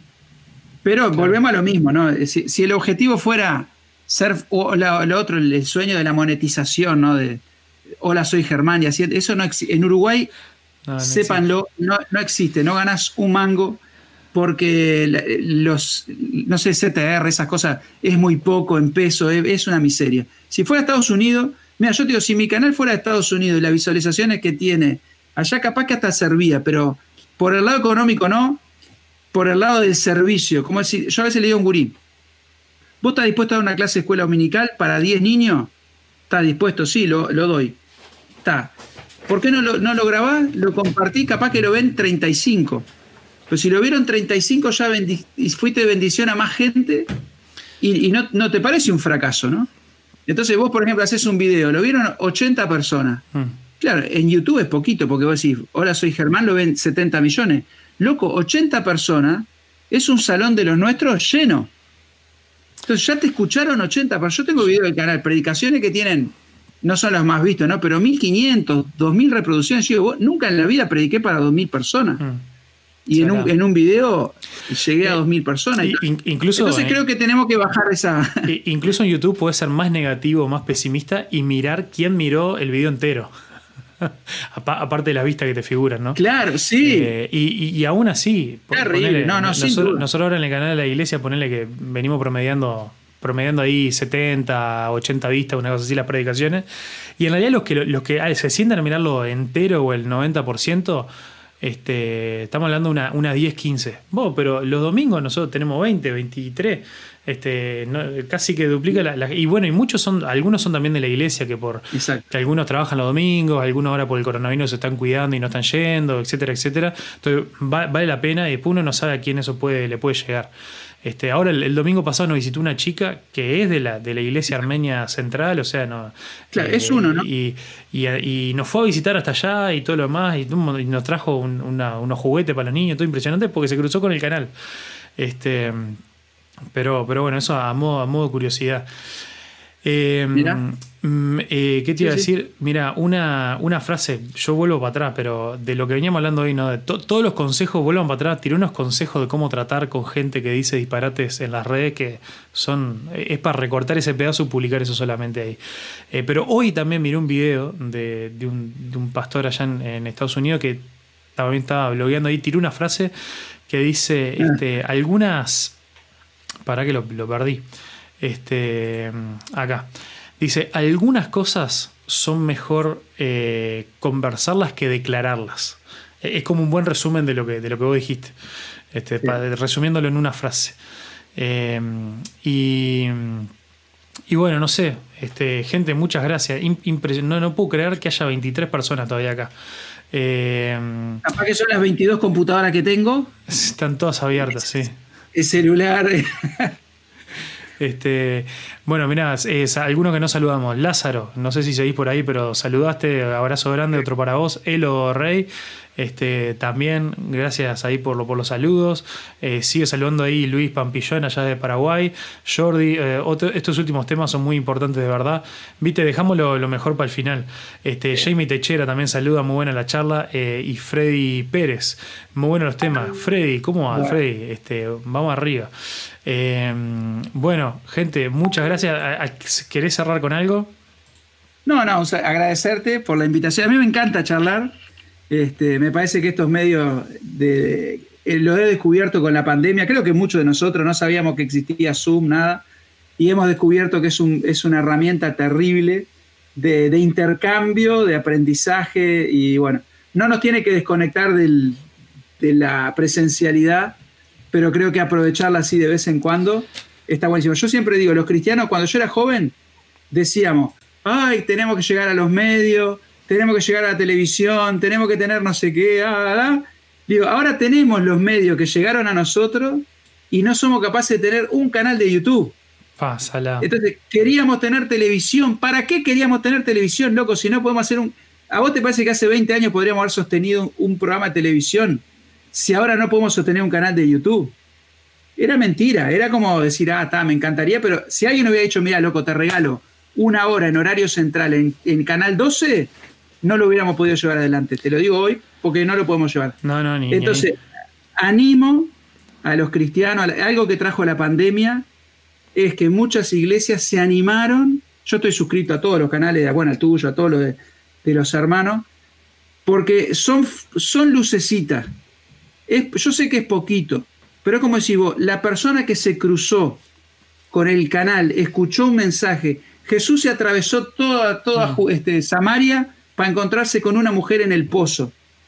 no pensemos, no nos, no nos cansemos porque el canal no tiene un millón de vistas. Hagámoslo porque es, un testimonio que queda. Y yo te digo la verdad, a veces cuando tengo un, compañero, amigo, todo, muchas veces, antes dábamos el folleto de papel.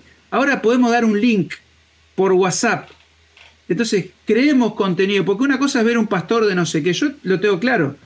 Si yo te mando a un compañero de trabajo este, o un alumno un video de Paul Washer predicando, está bárbaro pero que, que el loco me vea a mí predicando también está bárbaro, ¿entendés? Este, y que chume y que vea, y, que entren a la iglesia. Vos a veces digo, gente, ¿qué es la iglesia? Entra y vea, eso es lo que hace. Es como una, es como abrir la ventana de la iglesia. Bueno, mm. capaz que son 10 que miran, mm. pero si no estaba, esos 10 no miraban. No, yo sé que vos sos muy fan y lo haces muy bien, vos sos profesional, está es, eso se ve. Pero lo que decías vos al principio, capaz que hay iglesia que dice, ah, no, no lo vamos a hacer no, no, pero vos, o sea, vos editas cualquier cosa y queda perfecta. Hay iglesias que no tienen esas personas, esos técnicos. Y es verdad que en YouTube importa la calidad de imagen, porque la gente a veces eh, que hay cosas que son feas de ver. Yo miro, por ejemplo, estos fondos, estos cascos de la moto, unas cajas de lapicera, es horrible. O sea, te estoy arruinando el canal. Vos tenés la, luz, la lucecita azul, todo, pero eso importa también, está bueno cuidarlo. Pero si esperamos a tener todo este, la capturadora, la no sé qué, el Tascam y no sé cuánto para empezar, estamos en el horno. Hoy por hoy, con un celular más o menos decente, ya tenemos pues, pues, más de lo que tenía cualquier. O sea, estás mejor que los mejores programas de televisión hace 20 años. así, seguramente en calidad. Entonces, animémonos. Capaz que hay jóvenes que no tienen ningún ministerio. Es decir, empezar a grabar un pedacito del sermón. Invitar al pastor, pincharlo al pastor para que diga algo, para compartirlo. Yo le digo a mi mm. suegro, mira, si nosotros hiciéramos un programa de 10, 15 minutos semanal y lo compartiéramos todos nosotros en todas las redes, llegamos más que con un programa de televisión, probablemente. Pero bueno, es, cuestión de... Eh, y, mira, otra cosa, vamos, vamos a mirar acá a, los que, a los que quedan. Gente, acá no, somos nadie, pero no importa. Nosotros te damos permiso. Te damos permiso pasarlo. ¿Sabes por qué digo esto de manera me cosa? Porque pensándolo en mí, ¿no? A mí me vino así clavado que el, primer domingo oficialmente como pastor en la iglesia fue el primer domingo de la, pandemia. Este, así ah, que ahí sí. o sí había que salir online y me vino bárbaro. Pero yo antes, antes de, saber que venía la pandemia, yo ya venía con las ganas de grabar las prédicas, de subirlas todo. Y me da vergüenza. Me da vergüenza decir, ¿y, vos quién sos? Este, y, muchas veces, eh, también es otro tema que he subido algunos videos de eso, ¿no? El tema del, perfil bajo y todo. Eh, muchas, muchas veces eh, pensamos que alguien tiene que venir y, como darnos validación en cuanto a esto. Pero loco, eso, vos sos cristiano, tenés algo para si, sos hijo de Dios, tenés algo para compartir. Este, Después Dios contigo, con tu personalidad, con tus talentos, lo, lo va, eh, lo, lo, va pudiendo hacer de diferentes maneras. Yo, mi vieja que sigue ahí conectada, ella ahora está con todo el tema de la música. Este, y, hay un montón de cosas re buenas que ella puede compartir con eso, incluso llegarle a quizás muchas más personas no cristianas porque comparte un montón de canciones seculares y todo lo demás, pero después llega un momento donde pum, te encaja una canción que con tremendo mensaje. Este, entonces, no, que no, no espera que nadie te dé permiso. A, arrancá, arrancá. Este, Ezequiel Cabrera, todos tenemos los recursos eh, para hacer videos predicando, tal cual. Este, entonces, eh, yo primero, bueno, me animé por la pandemia y todo con el tema de predicaciones. Ahora me da mucha vergüenza arrancar con esto de los blogs o con, los videos más cortitos, si hablando a la cámara. Este, bueno, eh, no importa, el que no le guste no lo va a mirar. Eh, así que, así que está, no, no, y, no pasa nada. Y, eso nosotros lo venimos experimentando. La gente nueva, la mayoría de la gente nueva que ha llegado a nuestra iglesia en este tiempo, ha sido directa o indirectamente, redes tuvieron algo que ver. Este, eh, y, bueno, o gente que estaba alejada de Dios, pero que, pero que justamente, y capaz que le daba vergüenza volver a la iglesia porque estuvieron apartados de lo que sea, uh, empezó a mirar las prédicas, este, las reuniones y, tal, y ahí se enganchó. Y, ahora, el domingo pasado, vos esto que hablabas de la calidad, eh, el domingo pasado tuve, tuve el problema más, vos me decís profesional y no, no te puedo contar esto, pero tuve se me cortó la, para ver si cambio la batería, a ver si vuelvo. Este, ahí finalmente se me apagó la cámara. Eh, pero este, este domingo pasado, llego a la iglesia, armo todo. ¿Sabe lo que me pasó? No le puse tarjeta de memoria a la cámara, me había quedado acá en la oficina. Este, me, quería. Ay, ahí volví. Este, Me quería matar. Y, tuvimos que. Priscila, que por lo menos hasta hace un ratito estaba escuchando, eh, me dijo: Ah, yo te agarro el teléfono y transmitimos por Facebook. Y, y, lo transmitimos por Facebook, mucha más gente lo vio, lo cual ahora me, da la, me deja el desafío de ver si transmitimos por Facebook y además después lo subimos a YouTube. Eh, y después lo que hice fue descargué el video transmitido de Facebook y lo colgué en YouTube. Horrible la calidad, espantoso. Eh, mejoré el audio porque el audio sí me, lo grabé. Eh, el audio sí me lo grabé, como siempre. Entonces, viste que el audio, increíblemente, de tener un mal audio. Es, más insoportable que tener un mal video. Pero bueno, eso otro día hablaremos de cosas técnicas. eso lo, eh, aparte, somos bien predicadores que decimos estamos terminando y seguimos tras media hora más. sí, tal cual. Este, me encanta. Muchas gracias, Ale. Impresionante. Gracias a toda la gente que hizo el aguante, a todos los, nuevos suscriptores. Este, de verdad, muy disfrutable la charla. Si no, no hubiera durado tanto tiempo. Eh, y, bueno, eh, voy, a, voy a ver si alguna otra gente me da, me da corte, pero ya volveremos contigo porque esto da para una segunda parte. Bueno, muchas gracias a vos. Saludos a los hermanos, amigos que están mirando. Y bueno, estará. Esto se llama, ¿sabes cómo se llama esto, no? Se llama crossover. Me encanta. Ahí, claro. Bueno, mi hermano, mira, acá hablando de cosas. Hablando de cosas controversiales que vos decís crossover, te voy a leer un. Ah, casi me olvido. Mi hermano me mandó un meme que creo que lo hizo él. Lo, tengo que mostrar antes de terminar. Para no, ah. a ver si no se me fue la gente. No, hay 21 todavía. Eh, mi hermano me mandó este meme Ah, no, primero el mensaje me, dice, me dice, invitar, me, escribe Juaco por, por WhatsApp. Invitar a la celebridad de las redes sociales de los hermanos libres, puntos suspensivos. Buena estrategia para ganar suscriptores en un círculo que no tenías tantos. este, lo que pasa que, bueno, es acá también, tirando declaraciones este, controversiales, pues ya son las 12 menos 20. Este, yo cuando me fui hace unos años, sé que en la cabeza de muchos quedé ahí como una oveja negra de, los HL, así que este, pues con algunos eh, seguimos. Eh, ya que estamos a calzón quitado pues yo escucho tus predicaciones, te dije, ¿no? No todas ni siempre, pero muchas. Y el otro día nos tiraste un palito. ¿Qué dije? Mirá que muchas veces cuando tiro palo es para, los bautistas, que es donde estoy ahora. ¿Qué, dije? No, no, no, no. Vos encajate, no, que yo vengo de una denominación que nos creemos que sabemos toda la Biblia, no sé qué, ahí nos tiraste un ah, palo. yo tiré eso, tiré eso. Este, bueno, pero. es, verdad, es verdad que, que, nos cree.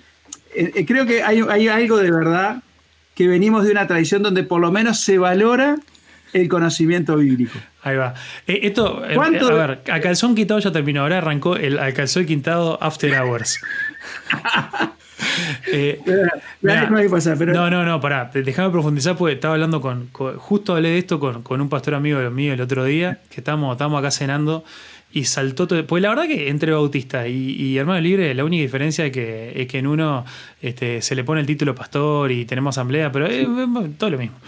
Eh, Muy mal, Y bueno, y, la cuestión que me hablaba todo esto, ¿no? Estamos hablando del gobierno de la iglesia y, bueno, y que, que los bautistas, si bien se ve un poco más la figura del pastor, eh, en realidad es lo mismo porque en teoría la asamblea es lo que termina decidiendo, ¿no? Y él me hablaba esto del sacerdocio todo creyente y todo lo demás que él habla del lado de gobierno y yo me acuerdo que, en lo que me quedó marcado de los hermanos libres del sacerdocio todo creyente como una de las justificaciones de que en realidad casi a cualquier hombre que ande por ahí la vuelta, tarde o temprano, marcha para predicar.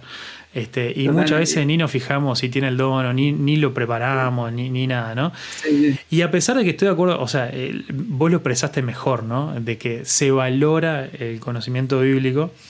Este, la verdad es que a veces no, ni siquiera, antes de darle un micrófono a alguien, no comprobamos realmente este, con qué disparate va a salir. Y he presenciado muchos disparates. Este, en mi época ya, y bueno, y ahora mirando de lo lejos también, como uno presencia en muchos lados, pero a veces con esa justificación de, del sacerdocio todo creyente, que para mí ese pasaje habla de otra cosa, este, no de que, de que cada uno puede hacerlo, eh, puede cumplir todos los roles y todo lo demás. Exacto. Por eso habla, por, algo dice el sacerdocio y, no el profeta, ni el rey, ni, ni, otra, ni otras funciones que andan por ahí a la vuelta. Este, bueno, la, que la gente se perdió en nuestra conversación mientras yo puse la placa. La cuestión es que te, te, gustó, te gustó el meme. Es fantástico. Este, es, muy bueno, muy bueno. Este, sí, sí, tengo. Eh, nada, eso. después tenemos que hacer una, una, edición con unos amigos. Yo te había compartido que al que arranque la pandemia hicimos algo parecido con otros amigos, pero éramos siempre los mismos cuatro. Entonces se nos complicó coordinar los horarios y ya no sabíamos mucho más de qué hablar. Que le habíamos, llamado, le habíamos llamado sola radio, porque eh, estamos eh, en uno de esos grupos que, nos creemos nos creemos unos fenómenos que se llama las cinco sola, entonces para tirar, ah, para tirar cosas de teología y todo lo demás, entonces salimos con la idea de sola radio y habíamos hecho una edición que fue la, más graciosa, que era solamente mirando memes. Así que en algún momento ah. este, yo, estoy, yo estoy coleccionando memes cristianos por ahí. En algún momento, eh, capaz que para la próxima, ya que hablamos tanta cosa hoy, hablamos un poco de liderazgo, que fue lo que nos quedó colgado, y después miramos un rato memes. Perfecto. Este, Dale, Facu. Bueno, un fuerte abrazo. Gracias. Bendiciones. Chau, chau. Te pasaste. Nos vemos. Bueno, gente, muchas gracias. Eh, si quedaron por ahí, ya se pueden desconectar. Nos vemos, que pasen muy lindo. Eh, le encajan la campanita ahí porque se vienen algunos videos en estos próximos días que ya están ahí, ya están cocinados. Eh, así que bueno, muchas gracias por aguantar todo este tiempo. Nos vemos, nos vemos. Chau, chau, chau, chau, chau, chau, chau.